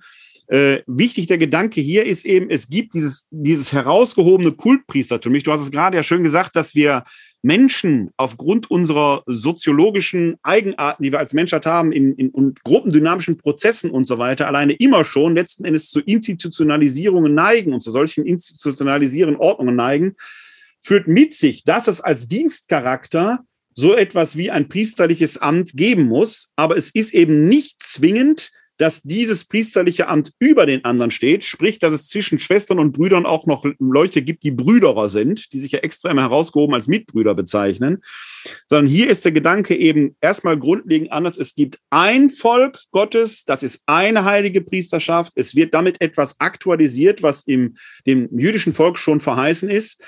Im ersten Petrusbrief sage ich mit der kritischen Einschränkung, dass wir hier eigentlich schon eine Opposition zum Judentum, äh, zum zeitgenössischen Judentum haben. Die zeichnet sich halt ab mit all den Folgen, die das dann auch geschichtlich gehabt hat. Das muss man einfach kritisch hier äh, aus heutiger Sicht anmerken. Ja, das wird auch im Diskurs deutlich, darauf gehen wir jetzt nicht ein, aber dieser kurze Abschnitt, den wir gelesen haben, ist ja durch und ja. durch mit Schriftzitaten gefüttert. Absolut, Psalm 118, ja. Jesaja ja. 28, Jesaja 43. Das kann man alles schön nachlesen. Ja. Ich möchte aber den Bogen nochmal zurückschlagen und nochmal den Anfang angucken, nochmal das zurückführen auf das Thema der Gemeinde, die wir haben. Und da wieder wichtig, wir haben schon mehrfach gesagt, aber wenn man es aufzeigen kann, soll man es aufzeigen, damit es verdeutlicht wird kommt zu ihm, dem lebendigen Stein. Wer ist dieser lebendige Stein? Jesus Christus. Ja. Lasst euch selbst als lebendige Steine auf diesem lebendigen Stein, beziehungsweise dem lebendigen Fundament, auf dem ihr steht, zu einem geistigen Haus aufbauen. Das heißt, wir sind ja lebendige Steine durch die Taufe dass wir Jesus Christus angehören. Da sind wir wieder beim Bild Leib Christi, wenn wir eine Brücke schlagen wollen. Aber es basiert auf dem Fundament Jesus Christus. Ohne dieses Fundament bricht das Haus zusammen. Und das Haus, was da aufgebaut wird, nochmal, um jetzt mehrere Sachen zusammenzuziehen, die wir gesagt haben, ist eben nicht statisch zu denken. Es ist ein geistiges Haus, also dieser Welt praktisch etwas entzogen, fast schon im Himmelreich leben. Und im griechischen Text ist das wunderbar und das wird im Deutschen halt nicht deutlich, geht es um ein Eukos. Der Leser kann da drin identifizieren. Das ist der Septuaginta-Sprachgebrauch. Eukos, das wäre der Tempel. Eukos ist das wirklich das gebaute Haus, aber auch gleichzeitig der Haushalt, also die Leute, die im Haus versammelt sind. Ja. Das sollen wir sollen. Wir sollen gelebte Gemeinschaft sein, Tempel Gottes in dieser Welt als Ort in Gemeinschaft. Aber das ist ja ohnehin das Interessante, was du im Alten Testament sicherlich hast, aber im Neuen Testament sowieso, dass dieser diese Dichotomie, die wir heute machen, zwischen Welt und Nicht-Welt, Heiligtum, es eigentlich so gar nicht gibt. Ja, das geht ja bis in den Begriff der Ekklesia hinein. Den haben wir nur so am Rand erwähnt. Die Herausgerufenen, was eigentlich ein Begriff aus dem griechischen Versammlungswesen ist. Ne? Die, die Ekklesia war die Versammlung des Demos. Also wenn man sich auf der Agora traf, um Entscheidungen zu treffen, das war Ekklesia. Das war eine Versammlung. Das ist ein, ein völlig paganer, profaner Begriff, der irgendwann mal zu so einem Kirchenbegriff geworden ist. Der Begriff Episkopos, aus dem ja unser, also Episkopos, Biskop, Bischof, Bischof, also der Bischof ist ein Episkopos, ein Begriff aus dem griechischen Verwaltungswesen, ein Amtsaufseher. Episkopos ist ja nur Aufseher, wo man merkt, dass diese, diese Trennung zwischen Kirche und Welt, die Kirche war nicht verwelt, entweltlicht. Die war völlig in der Welt und war da hineingegeben wie ein Samenkorn und lebte in dieser Welt wie der, ja, wie der Sauerteig. Das ist etwas, was wir heute machen wir da immer, da ist die Schwelle zur Kirche, da ist Heiligtum, da sind wir fromm und draußen können wir uns nehmen wie die Saubügel. Ja, das ist ja eine Denke, die gab's so gar nicht. Du bist, wenn du hier zur allgemeinen heiligen Priesterschaft gehörtest, dann warst du das nicht nur, wenn du die Hände gefaltet hast, sondern eigentlich war der Auftrag ja auch, zeig's in deinem Leben mit den Möglichkeiten, die dir halt gegeben sind. Genau, in der Welt anwesend sein. Und das noch der letzte Punkt, den ich zu dem Text machen möchte. Anwesend sein als Gemeinschaft. Weil wenn wir das Bild mal zu Ende denken, wir Christen sind lebendige Steine, aber eben kein Haus. Das ist ja das Schöne an dem Bild. Wir sind nur, wenn wir zusammen als Gemeinde lebendige Steine aufeinander bauen, sind wir dieses Haus, was ich eben wunder gesagt habe, als Tempel in der Welt, Gemeinschaft und Ort der Gottesbegegnung. Wobei ich hier auch noch mal, das haben wir vorhin schon mal darüber diskutiert, eigentlich weg wollen von dem statischen Modell. Es ist da nicht nur diese Gemeinschaft, sondern eigentlich da, wo Christen zusammenkommen, bauen sie immer wieder kleine und größere Häuser. Und immer der Impetus, so wie es in dem äh, synoptischen Wort von, wo zwei oder drei in meinem Namen zusammen sind, bin ich mitten unter ihnen, ist hier Christus immer der Eckstein, der Schlussstein, der letzten Endes alles zusammenhält, das Fundament, auf dem alles aufbaut. Ne? Also diese, diese Grundidee, es reicht nicht, wenn irgendwie zwei Typen oder drei Typen zusammen sind, sondern Christus muss in der Mitte sein. Guck mal. Okay, ich wollte eigentlich nicht einsteigen in die Auslegung der einzelnen Schriftzitate, die reingekommen sind, aber bei dem Eckstein-Zitat, das ja, ist mir sehr, rein, sehr wichtig. Ja, das. Eckstein darf, das ist ja auch in der deutschen Übersetzung deutlich, das darf, das kann in der Anspielung auf die Jesaja-Stelle, das ist das erste Zitat, als Fundament verstanden Fundament, werden. Genau. Aber im zweiten Teil, ja. wenn es dann auf Psalm 118 geht, da ist der Eckstein nicht der Fundamentstein, sondern das ist ganz wichtig auch im Psalm 118. Das ist ein gut sichtbarer, präsentierbar, wunderschöner Schmuckstein. So, und das, daraus wird nämlich eine Krux. Das heißt im Endeffekt, die Gemeinde steht auf dem Fundament Jesus Christus und ihr eigentlicher Schmuck, auf das sie, dass sie trägt, auf das sie hinweisen möchte, ist auch Jesus Christus. Genau. Das ist diese Doppeldeutigkeit, auf die wollte ich hinaus. Und dann in noch späteren Zeiten, das passt hier nicht, kann, findest du ja in manchen Kirchen dann sogar, ist es der Schlussstein, der oben das Gewölbe zusammenhält. Das ist aber hier sicherlich nicht in, äh, intendiert, weil diese Gewölbegeschichten in dem Sinne architektonisch noch gar nicht so zentral, also Kuppeln, also äh, Rundbögen konnte man und so weiter. Ne? Aber es ist eben ein vieldeutiges Bild. Der, der, er trägt und hält und zeigt. Eigentlich ist er überall. Und das ist das, was die Gemeinde nach außen signalisieren soll. Ja, nochmal zugespitzt, wenn ein, also jetzt nehmen wir das Bild, der, die Gemeinde baut ein Haus dann ist auf dem Haus hoch sichtbar, erhoben ja, genau. durch dieses Haus, ja, ja, Jesus Christus wieder zu sehen. Genau. Als Jesus Christus von unten hinaufgezogen ist symbolisiert das, was Gemeinde ist. Getragen genau. und zeigend. Das wäre quasi sogar ein Kriterium, wo eine, äh, eine Gemeinde als Ganze, wie jeder Christ, jede Christin als Einzelne, die Amtsträger sowieso äh, sagen könnten, äh, zeige ich durch das, was ich tue, gerade Christus ist das Christi würdig. Und das ist nicht nur etwas, was man jetzt den Profis äh, angedehnen sowieso. Ich sage, als Profi bist du immer noch mal mehr gefordert da. Aber eigentlich ist es das, was, äh, ja, weil das, äh, ne, man stellt halt sein Leben in einer besonderen Weise da in Dienst. Aber es ist das, was eine Gemeinde auch zeigen möchte. Gegenwärtig ist es ja genau das, wo ich sage, wir können und wir haben zu Recht viel an den Bischöfen und auch an vielen Priestern zu kritisieren. Aber wir müssen uns, glaube ich, auch als Gemeinden fragen, inwieweit haben wir manchmal das System durch falsche Frömmigkeit, falschen Respekt gestützt? Ist, ich sage nicht, dass es so gewesen ist, ich stelle nur die kritische Frage. Und inwieweit ist auch jetzt manche Opposition aus einer Fundamentalkritik heraus, die als solch vielleicht gar nicht unberechtigt ist, ist die jetzt lösungsorientiert oder reitet sie uns nur weiter in die Scheiße rein? Ich will die Frage gar nicht beantworten. Das sind Fragen, die mich immer wieder bewegen. Ja, wo ich sage, wie wollen wir aus diesem Schlamassel herauskommen, selbst wenn alle Bischöfe Deutschlands ihren Rücktritt erklären würden, was ja so eine Option ist, die manche fordern. Und alles würde neu besetzt. Klammer auf, die Frage ist, haben wir überhaupt die personelle Decke, das alles zu schaffen? Das ist ja mal so eine grundlegende Frage.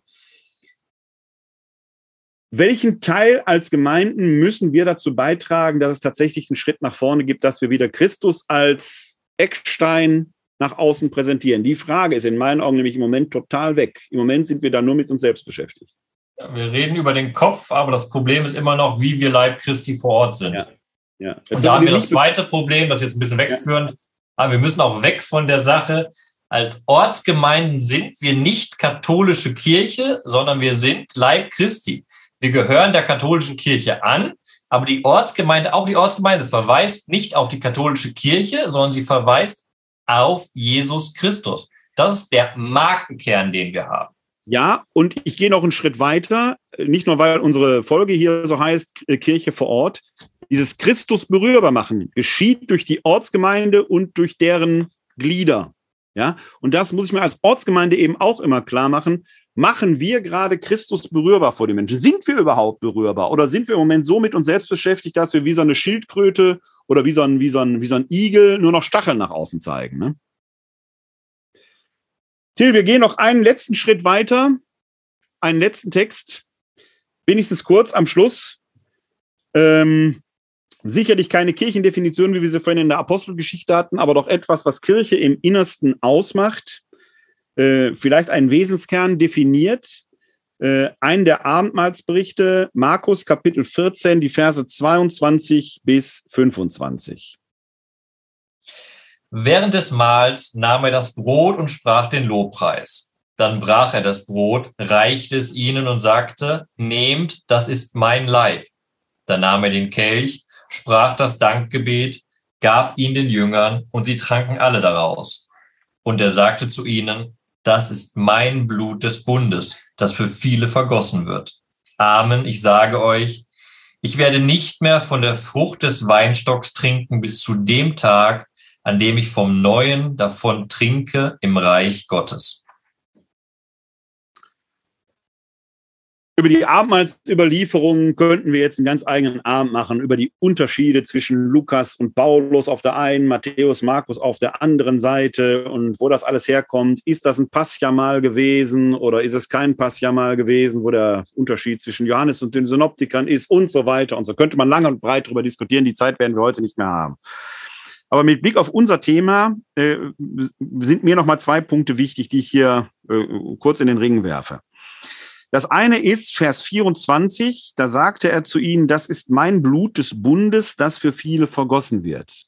Beim Markus und Matthäus ist vom Bund die Rede, bei Lukas und Paulus sogar vom neuen Bund. Das hat was mit der Adressatenorientierung zu tun, dass Markus und Matthäus eher für Judenchristen schreiben, die mit dieser Bundesnomenklatur schon etwas anfangen können.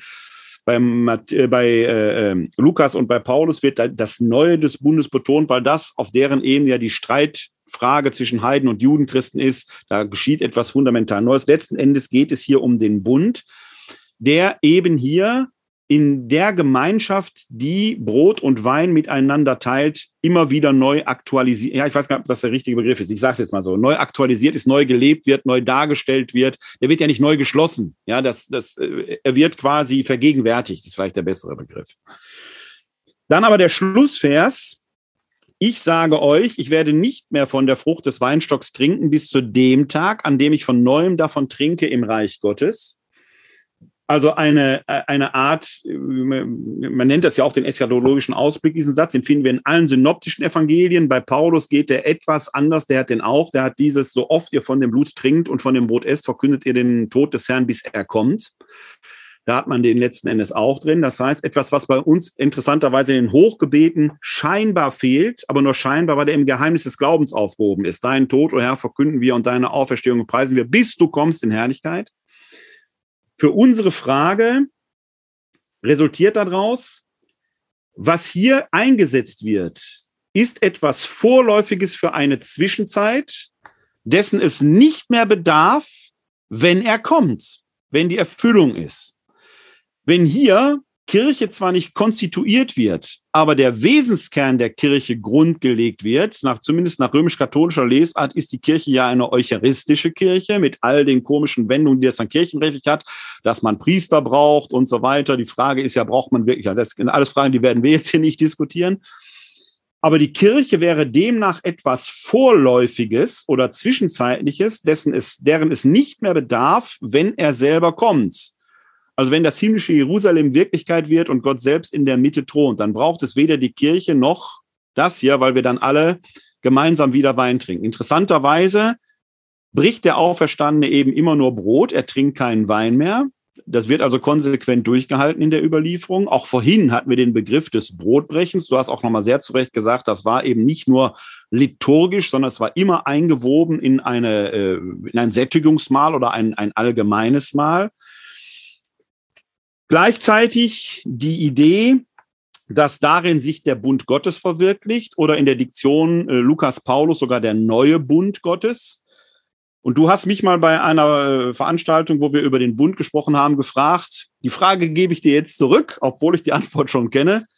Till, ist die Kirche, ich mache es etwas anders, ist die Kirche dieses Reich Gottes, wenigstens im Ansatz, auf das wir hinleben? Nein. Danke. Pass ich erkläre ich erklär das mal, bevor wir jetzt alle hier aus der Kirche rausschmeißen. Die Kirche ist die Gemeinschaft, angeleitet vom Heiligen Geist, das glauben wir doch, die durch die Zeit hindurch geht. Und die steht genau in einer Spannung, die wir wunderbar hier eben gerade kurz angedeutet haben mit dem Reich Gottes, wo die Gemeinschaft wirklich mit Jesus Christus wieder stattfinden wird. Und diese Spannung ist wunderbar dargelegt im Markus-Evangelium. Am Anfang des Markus-Evangeliums tritt Jesus doch auf mit diesem wichtigen Satz, der uns durch die Geschichte bis ins Himmelreich begleitet. Die Zeit ist erfüllt, das Reich Gottes ist nahe, kehrt um und glaubt an das Evangelium. Die Kirche ist der Ort der Möglichkeit der Umkehr, der Verkündigung dessen, dass das Reich Gottes wirklich nahe ist. Aber das Reich Gottes ist nicht die Kirche, sondern die Kirche geht dann auf in das Reich Gottes, was viel mehr ist, weil es direkte Nähe zu Jesus Christus ist. und du hast gerade noch sehr zu Recht, wie ich finde, gesagt, durch die Zeit. Würdest du mir zustimmen oder würdest du das anders sehen? Also ich, ich sage jetzt mal etwas, äh, auch in Abgrenzung zu Papst Benedikt. Die Kirche darf sich nicht nur nie entweltlichen, die Kirche ist eine zutiefst weltliche Institution, aufgehoben in Raum und Zeit und soll da dem Heiligen das ein Gesicht geben oder eine Gestalt geben. Würdest du dem zustimmen oder sagst du Blödsinn oder du siehst anders oder erweiterst das? Ich hoffe sogar, dass es nichts Weltlicheres gibt als die Kirche, weil ich will, dass Kirche und Leib Christi durch und durch verankert ist in dieser Welt. Wenn wir nicht Teil dieser Welt sind, haben wir komplett den Auftrag in unserer Welt missverstanden. Sie ist vor allen Dingen kein Selbstzweck, sondern eben Zweite Vatikanische Konzil sagt, Zeichen und Werkzeug in den Händen Gottes, das Evangelium wachzuhalten und zu verkünden. War das dein Schlusswort? Ich wollte dich jetzt fragen, ob du noch was sagen willst, sonst hätte ich ein Schlusswort gesprochen. Vielleicht willst du aber auch Schlusswort sprechen. Muss ja nicht Nein, immer ich. Ich habe, ich habe alles gesagt, ich habe mich über alles aufgeregt, worüber ich aufregen wollte und habe hoffentlich deutlich gemacht, was für mich Gemeinde ist. Hast du einen Aufregerzettel da? eine, eine Bullshit-Bingo-Liste, die wir abgehakt haben heute. Das nicht. Ja, Till, es war mir wieder eine Ehre, mit dir zu diskutieren. Hier heute über die Kirche. Wir machen jetzt eine kleine Sommerpause, nicht mit unseren Texten, die werden ja nach wie vor meistens am Dienstag äh, erscheinen. Wir sind jetzt schon ein paar Jahre dabei, habe ich gesehen. Sind schon, ich weiß gar nicht, wie viele hundert Texte wir da mittlerweile veröffentlicht haben. Man merkt, dass auch du reifer bist und mittlerweile Vater bist und damit äh, den Ernst des Lebens kennengelernt hast. Äh, nicht immer erscheinen unsere Texte pünktlich am Dienstag, aber sie kommen. sie kommen. Das tut, und, das tut mir äh, leid, ja. Ja, ist alles gut. Ich weiß, wovon du redest. Du hast mein volles Verständnis. Ja, das, und du hast, ich habe ja, ich habe ja nur zwei Kinder, zwei behinderte Kinder. Du hast eine Tochter und einen Hund. Das möchte ich gar nicht mit tauschen. Also wer soll das? Ja, soll und, das du, und, du, bist schon länger Vater als ich. Du hast das eingespielt. Bei mir hakt es doch da und rechts. Absolut, absolut. Wir, wir sprechen gleich mal im Off noch darüber, wie man das lösen kann. Nein, alles gut. alles gut. Ja, äh, vielen Dank, dass Sie hier live zugeschaut haben oder wenn Sie später in der Aufzeichnung angeschaut haben. Ich hoffe, es war für Sie eine erkenntnisreiche äh, und sicherlich in den Zeiten, wo wir es zumindest diskutiert haben, ja auch sehr aktuelle Sender, ein sehr aktuelles Thema. Wir sehen uns wieder, ich glaube, im September. Äh, da haben wir ein, äh, im 1. September ist ja traditionell der Schöpfungstag, etwas, was dich und mich, Till, ja auch verbindet, weil wir schon mehrfach durch den Königsforst in äh, Köln gewandert sind mit Leuten und haben da den Schöpfungstag begangen und gefeiert. Und den wollen wir auch äh, in diesem Jahr mit einer Diskussion begehen, aber mit einem ganz speziellen Thema. Wir werden nämlich auf den Hund kommen. Das war mal so eine Bemerkung mit dem Augenzwinkern, der Hund in der Bibel. Und das wird, glaube ich, eine äh, sicherlich ähm, das hört sich komisch an, aber wir gehen da richtig, richtig zur Sache. Das ist wirklich richtig. hochtheologisch. Wird, ich, wollte, ich, suchte nach den Worten. Also es wird sicherlich auf eine gewisse Weise unterhaltsam werden, aber ich glaube auch eine sehr spannende äh, Diskussion generell werden. Ich freue mich schon drauf. Also wenn Sie da Spaß haben, sind Sie da im äh, September herzlich willkommen, wenn wir beide auf den Hund kommen werden und werden das diskutieren. Äh, wenn Sie live dabei sind, lade ich Sie jetzt noch ein für morgen Abend. Äh, das ist dann der 9.6. Um 19 Uhr gibt's live bei mir die nächste Glaubensinformation zum Thema Sakramente im Leben der Kirche, Folge 3. Da geht's um die Ehe und die Weihe. Ich schließe quasi mehr oder weniger nahtlos an dieses Thema an und dann schauen wir uns mal diese beiden Sakramente an, von denen mindestens eins, vielleicht sogar beide, doch sehr der Diskussion bedürfen. In diesem Sinne, vielen Dank, Till, nach Jerusalem. Ich hoffe, bei euch ist alles ruhig und bleibt auch alles ruhig. Möge es ruhig bleiben, auch bei euch in Wuppertal. Ja, hier soll es auch ruhig bleiben. Äh, ich weiß jetzt gar nicht, welcher Psalm es ist. Einer hört ja auf mit Frieden über Israel, ne? Ist das 100? Er bittet, Frieden, er bittet den Frieden Jerusalems. 122. Ja, ne? ja, wie auch immer. Der 122 ist da und es gibt aber einen, der hört auf mit Frieden über Israel. Den Segen gebe ich Ihnen und dir und allen mit. Wir haben ja gelernt, Israel sind wir irgendwie alle. In, ja, haben wir gehört, Volk Gottes, erste Petrusbrief. Ja, du schütt, da schüttelt er zu Recht den Kopf, zu Recht. Und schon sind wir wieder mittendrin in der Diskussion. Haben Sie noch Zeit? Ja, dann darüber will ich an einen anderen Abend hören, okay? ja, alles klar. In diesem Sinne, alles Gute nach Jerusalem. Ihnen alles Gute. Schön, dass Sie dabei waren und wir sehen uns im September wieder. Bis dahin. Tschüss. www.d-verbum.de